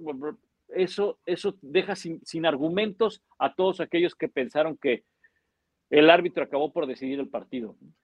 Totalmente de acuerdo. Y, hay varios comentarios, nada más los voy a, mencionar. Uno de Joel Flores. Lo que duele de la polémica final es lo que decíamos, que fue demasiado anticlimática, como lo decía Luis. Arruinó el final, de paso se apreció inconsistencia porque estuvieron dejando jugar, dejando jugar y pum, se pusieron reglamentarios en playoffs. Lo han hecho toda la vida los árbitros y más en los últimos años. Fue una película estilo Hollywood pero acabó con guion de Almada. Exactamente. Para, aprovechar las parafraseos de Peter King, es que ya, no, razón, ya, no llegaba el presupuesto para cerrarla como Hollywood. Exacto, sí, sí, sí. Oye, y, nos hacen mucha alusión en cuanto a los, las marcaciones de los árbitros al pase que marcan incompleto, que parecía balón suelto y que Nick Bolton regresa eh, también para mm. anotación, el que mencionaba Luis Ah, bueno, Lo, platicamos antes de empezar el, streaming. Y nos dicen, oye, es que eso también fue un error. Este, ¿Qué opinan de él? en mi opinión, sí era pase incompleto. O sea, perdón, eh, pues sí, era pase incompleto porque no da ni siquiera dos pasos eh, el receptor de los Eagles cuando, se le, cuando pierde el control del balón. O sea, no hay un movimiento como le llaman allá de fútbol para pensar que sí tuvo posesión. Reglamento, ¿no? Acto común al juego. Sí, exacto. Yo, yo creo que sí estuvo bien marcado, que sí era pase incompleto y que, pues, digo, hubiera estado padrísimo. Y ahorita vamos a hablar rapidísimo de eso, que Nick Bolton tuviera dos regresos de, touch, de balón suelto para touchdown, ¿no? Y, precisamente voy a pasar ese punto ya para ir cerrando esta plática, amigos. Eh, creo que estamos de acuerdo en que sí lo merecía, aunque en mi opinión, creo que es el que lo merecía menos, el premio a jugador más valioso. Eh, eh, y, creo que también vamos a estar de acuerdo en que ya con la tendencia de los últimos 20 años, se le va a dar al coreback, eh, lo merezca o no lo merezca, del equipo ganador. Creo que nadie, hubiera, nadie se hubiera enojado, incluso ya lo dijo Travis Kelsey, yo lo pensé terminado el partido, este, nadie se hubiera enojado si le hubieran dado el premio de jugador más valioso a Jalen Hurts. Alguien me comentaba en Twitter, es que no se le va a dar el juego, el premio a un jugador que cometió un error, el balón suelto, que Nick Bolton devuelve para touchdown. Pero si vemos la manera en la que compensó ese error con su actuación, me parece que Jalen Hurts es el candidato, o más bien es el jugador más valioso sin premio de este Super Bowl. Yo tengo otros candidatos. ¿Ustedes qué opinan? Sí, yo creo, yo creo que eh, el hecho de que seas del equipo perdedor te elimina a ser el jugador más valioso, ¿no? En automático, ¿no? En automático. Yo sé que ha ocurrido una vez en la historia, pero fue un Super Bowl que se definió también así. Se definió así con un gol de campo, aquel Colt Dallas, que yo creo que ahí sin ninguno de los dos eran valiosos. Fue la, creo que hasta la fecha sigue siendo el Super Bowl con la mayor cantidad de entregas de balón, ¿no?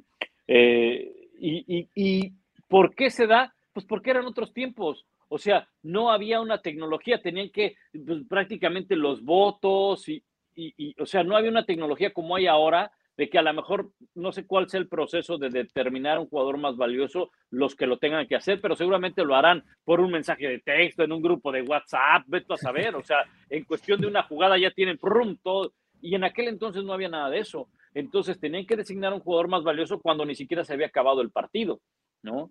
Eh, entonces, no creo que vuelva eso a suceder, de que un equipo perdedor tenga el jugador más valioso, porque además, imagínate a Jalen Hurts Acabas de perder el Super Bowl. ¿Y a dónde vas a ir? A Disneylandia, güey. ¿Y qué vas a hacer? I'm going to Disney World. sí, voy a Disneylandia, no manches. Sí.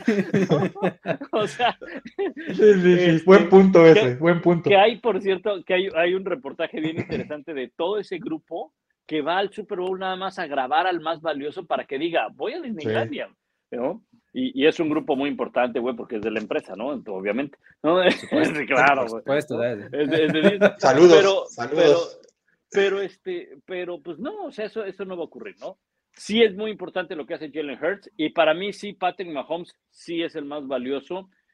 Sus números no son los que nos tenían acostumbrados, los que nos tiene acostumbrados. O sea, no pasó de las 200 yardas por aire pero el rating con el que terminó es uno de los más altos en la historia del Super Bowl, si no es que es el más alto. Me quedé en esas, pero es uno de los más altos. Falló creo que seis o siete pases, ¿no? Por ahí. Sí. Tuvo tres de anotación, claro, dos pases cortos, el pase aquel sí fue muy bueno, pero por estadísticas lo vas a medir, ok, sin intercepción, pero lo valioso que fue en una jugada, corriendo el balón, eh, en la Con el tobillo con el tobillo, o sea, no solamente acabas por dárselo al de las estadísticas, sino al hombre determinante en los momentos importantes. Aquí es cuando Patrick Mahomes, para todos aquellos que se quedaron con la boca abierta de cómo es que le van a dar 500 millones de dólares a un tipo, pues hoy deben de tener la boca abierta por la manera como jugó con un tobillo lesionado toda la postemporada. Entonces, para mí sí es el más valioso. Sí, digo, es la, es la honey story que de alguna manera les gusta mucho también en Estados Unidos, ¿no? El tipo que pues es el líder de, eh, moral y en el campo de, un equipo que aparte viene con prácticamente media, una pierna por el tobillo lesionado que, que, se resintió a la mitad del partido y obviamente pues por las cuestiones ya tangibles que hizo en el campo, ¿no? Sí, absolutamente. Tienes que pensar en, en que estos normalmente son premios que involucran una narrativa. ¿No? Y creo que la narrativa, o sea, la historia que puedes contar de Patrick Mahomes es súper, súper jugosa. ¿No? Y me corrige Diego Alejandro Díaz Salazar, tiene razón. Eh, el año pasado fue Cooper Cup, el, jugador más valioso, pero bueno, digo, no, no es que quiera yo este, lavar mi error ni nada. Pero es, la, excepción, ¿no? es, exacto, la excepción que confirma la regla, ¿no? Es la tendencia a dárselo al coreback, dárselo al coreback del equipo ganador, ¿no? Ahora, creo que en este, en este Super Bowl, ¿qué otro hubiera podido haber sido el, el, MVP? nunca va a suceder eso, pero ni en nuestros sueños más guajiros, pero la línea ofensiva de los Chiefs, digo, si lo pudieras haber dado compartido, porque hizo un gran trabajo. Ahora, no va a suceder eso, ¿verdad? No, le no vas a, a, partir ese son Cinco boletos, son cinco boletos a Disneylandia, ¿cómo crees? Más familia y todo, ¿no? Y, más, las comidas y, y hay que más las y todo. Sí, no, no, comidas y demás, y son tipos que comen bien. Estás viendo cómo están las cosas, sí, viste. estás viendo que se narró desde estudio y tú todavía quieres. Sí, sí, sí, pero bueno, por eso dije, ni en mis años más guajiros, pero bueno, esa era una opción. Pero ya si nos vamos para que nada más dar una comida bien, bien dada a un jugador, para mí era Nick Bolton o Kaderius Tony. Pudieran ser las otras dos opciones. Kaderius Tony creo que tiene, tiene, un par de momentos muy llamativos, pero también puedes hablar de, eh, de, que tuvo un partido completo, correcto, este, sin error, eh, aportando. O sea, creo que el hecho de haber anotado ese touchdown y haber regresado esa patada de despeje para ponerlos ahí en la puerta de la zona de anotación, es bastante importante, ¿no? Para el equipo. Oye, y, ya nada más por último, Diego Alejandro Díaz eh, también nos hace una muy buena observación. Ni a Tom Brady las, lanzando para 505 yardas y perdiendo contra Philly le dieron el, triunfo, perdón, el premio como MVP. Sí, claro. Tiene mucha razón lo que dice Pablo, o sea, ya nos va, mejor ya hay que darnos eh, por eh, convencidos de que así va a seguir siendo la cosa, ¿no? A menos de que sea un juego extraordinario de alguien, alguien más, el coreback va a ser el que se va a llevar ese premio. Yo te diría que el coreback se va a llevar más el MVP de la temporada regular que el del Super Bowl. Ok. O sea, eh, eh, el, de, el MVP de la temporada regular ya es un premio de coreback. Exactamente, es el mejor coreback de la liga, ¿no? Sí, ya, ya, exacto. E, ese sí, porque eh, cuando le dan el premio a Justin Jefferson del jugador ofensivo del año, dices, Ya, carnal, automáticamente, como, como en los concursos de belleza, güey, cuando nombran a, cuando nombran a una persona, ¿no? Cuando, en lugar de nombrar a la ganadora, nombran a la sustituta. A la ah, por eso ella es la ganadora, güey. Nunca, nunca, nunca, he entendido eso, pero pues sí. Pero, en fin.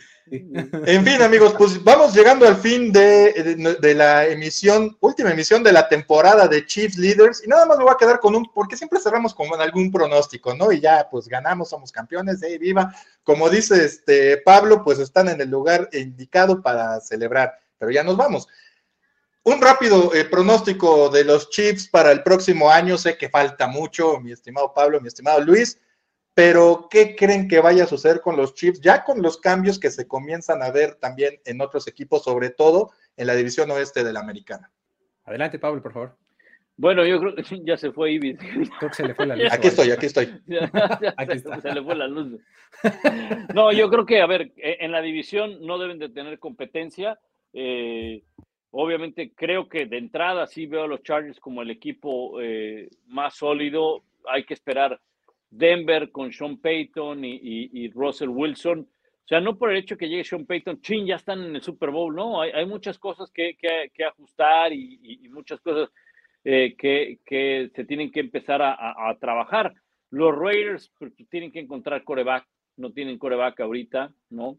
Entonces yo creo que en la división no es que la vayan a tener fácil, pero sigue siendo el equipo más fuerte. Y en la conferencia americana, pues el tiro va a estar con los Bengals con los Bills. Eh, creo que los Ravens va a ser un equipo difícil porque estos Ravens no jugaron sin Lamar Jackson al final de la, de la temporada, no jugaron en, en, postemporada, pero eh, digo, yo, yo no puedo apostar de que Kansas City vaya a, ganar otra vez o que vaya a llegar al Super Bowl porque te tengo que dar mérito a los Bills y a los Bengals, pero son los tres equipos más fuertes que hay en la americana y mucho talento los Chiefs para hace un momento, para seguir peleando en la conferencia para seguir eh, en esta pelea de una conferencia muy, muy fuerte, por, sobre todo por el roster, por los novatos que tienen y los jugadores de segundo y de tercer año que tienen. Oye, y hay que esperar a ver qué ocurre con, con Eric Bayenemi, ¿no? Parece que iba, este iba, para allá, justamente iba para allá. Hay, que, hay que adelantarnos un poquito a justamente todo lo que, lo que tienen por hacer los Chiefs en el offseason, que tienen mucho capital para trabajar y justamente vamos a ver ahora sí qué tanto Eric Bienemi estaba eh, pues a cargo del diseño, de la ejecución, del, plan de juego, ¿no? Porque pues durante mucho tiempo ha, sido este nombre que hemos como dejado como olvidado en, en, las conversaciones para head coach de otros equipos. Incluso este año lo volvió a hacer y ahora está como uno de los candidatos ya casi, eh, casi cerrado para ser eh, de los Commanders, ¿no? En Washington. Ahora, eh, a su salida, vamos a ver qué impacto tiene eso, ¿no? ¿Qué significa? Eh, ¿Va a cambiar en algo la ofensiva? Porque sería Matt Nagy el, que se rumora como, como el nuevo coordinador ofensivo, que ya hablabas, Pablo, hace rato de, cómo era el coach de corebacks, ¿no? Y, estaba muy a cargo y muy en contacto con Patrick Mahomes. Probablemente nos demos cuenta que, pues, pues Eric viene y pues ni lo van a extrañar, no sé, vamos a ver, ¿no? Eh, este, pero de acuerdo, creo que los Chiefs siguen siendo, si no él, uno de los equipos a vencer en la conferencia americana. Pues yo solamente puedo decirles que después de lo que se previó que sería este equipo el año pasado, eh, después de un 23 de marzo en el que se fue, sí, uno de los mejores receptores de la liga, eh, y de que usas a una buena cantidad de novatos durante la temporada y terminas con la primera siembra de la conferencia. Y aparte, muchos de esos novatos, además de los cambios que reforzaron al equipo, gracias Brett Beach por Caderius Tony, ojalá juegue sano toda la próxima campaña, pues no puedes apostar en contra del equipo campeón que, que se enfrentó a esa adversidad y ajustó de acuerdo a las circunstancias, sus circunstancias, para ganar otro título. Y cuando todo, ahora sí que cuando nadie lo esperaba. Entonces yo aquí nada más voy a hacerte una pregunta, mi estimado Pablo, porque es una discusión que he tenido con el buen Luis desde hace ya algunos años. Y pues aunque tú estés a favor de él, yo no voy a cambiar mi criterio, pero bueno, de alguna manera vas a desempatar. Los Chiefs van a defender el título de la NFL el próximo año o son solo campeones del Super Bowl 57 y ya. Híjole, es que es muy temprano, Divis, pues apenas estamos... No, no, no, no. es una cosa de semántica. O sea, yo lo que digo es, yo lo que digo es, un equipo no defiende su campeonato al año siguiente. Nadie se los va a quitar. El campeonato ya es suyo. Ah, o sea, claro. Sí. O sea, eh, un equipo que queda, que, que, gana el Super Bowl no tiene que salir a defender nada. Esa temporada ya se acabó, ese torneo se acabó. Es, tu campeonato es tuyo, es tuyo para siempre.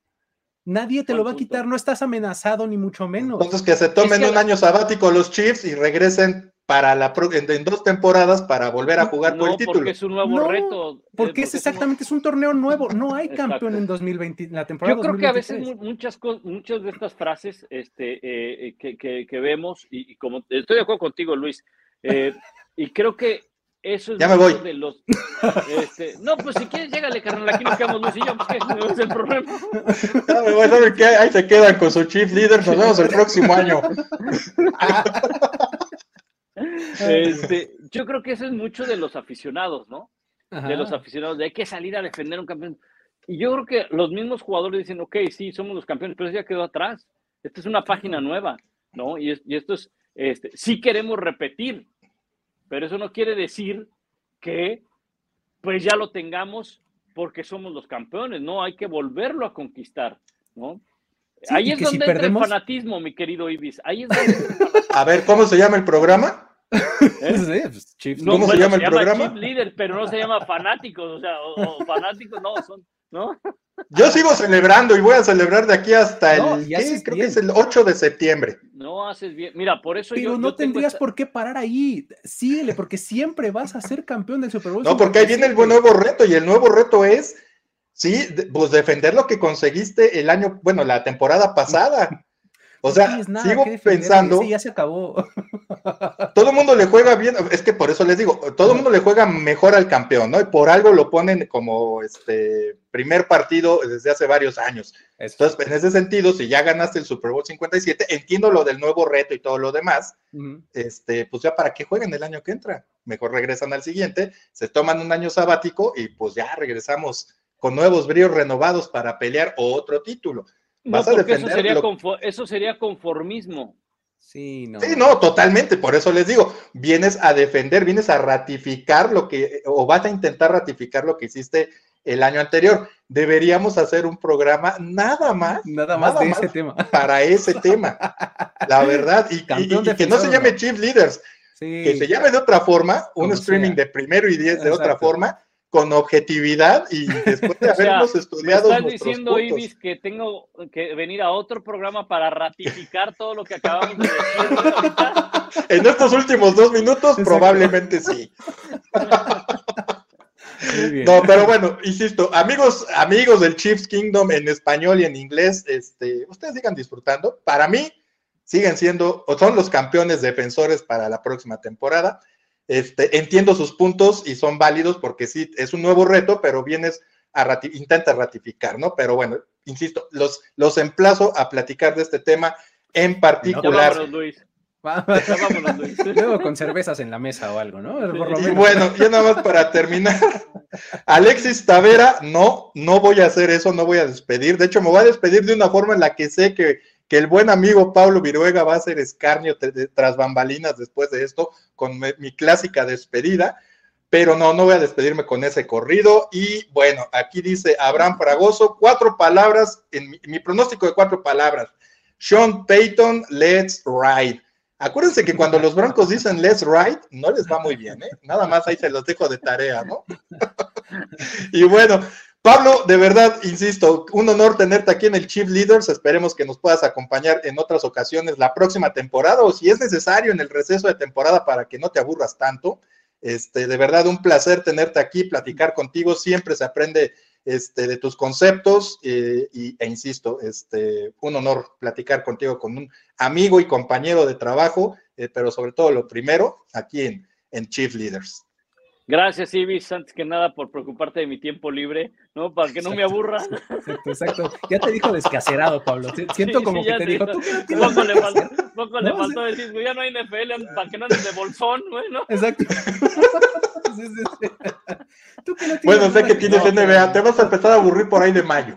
Finales de mayo. Este, sí, no, fíjate que empezamos con la XFL este fin de semana. Cierto. Este, el básquetbol colegial. Y, Qué bien. Sí, y la NBA. Sí, creo que la, van a.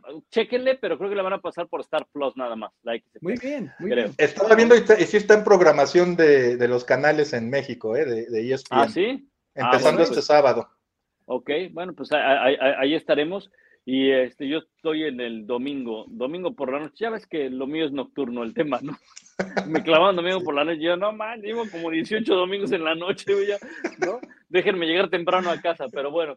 Este, y ahí estaremos. Y no, gracias a ti, gracias por la invitación, gracias a todo el, público que, nos ve, que son seguidores de los Chiefs. Un abrazo también, Luis, y, espero que nos podamos este, ver, ya sea, pues no sé, no el partido en México, pero en alguna ocasión ojalá que nos podamos ver en persona. Ojalá que sí. Seguro que así sea. Y este Luis, como siempre, muchas gracias. Ya nada más siguen cayendo mensajes. No vamos a hablar de maldiciones, mi estimado José Luis Monterroso, porque ya no hay maldiciones, ya somos un equipo contendiente que, como dice Pablo, puede perder, puede ganar, pero ya no hay maldiciones. Lo de Andy Reid y su manejo eh, paupérrimo del tiempo de juego, eso lo dejó en Filadelfia, gracias a Dios. Este, ya en Kansas City lo ha hecho muy bien. Y, el, y, en eso se graduó, si lo quieres ver así, en este último Super Bowl. Ya no hay maldiciones, los Chiefs son otro equipo. Eso déjalo para los recuerdos de los clásicos aficionados de los Chiefs. Y a todo el Chiefs Kingdom, yo le agradezco que nos hayan acompañado durante toda esta campaña, de principio a fin, desde el primer juego en Arizona hasta el Super Bowl en Arizona, donde se coronaron los Chiefs para ganar su tercer Super Bowl nos vamos a ver en receso de temporada, pero les repito, en situaciones muy específicas, previo al draft, alguna situación de la agencia libre que amerite hacer un análisis rápido aquí en el Chief Leaders, digo, si rápido, casi nos tardamos dos horas este, platicando con Pablo, pero ahora se la paso no muy a gusto, este, y, y, así vamos a irles anunciando cuándo estaremos por acá en el Chief Leaders en el receso de temporada. Por lo pronto, disfruten el título, la verdad es que un servidor no lo esperaba y lo recibo con mucho cariño. Y ya saben, como siempre, Go Chiefs. Ahora estás al día con lo que sucede con los Kansas City Chiefs. Esto fue Chiefs Leaders, una producción de primero y diez.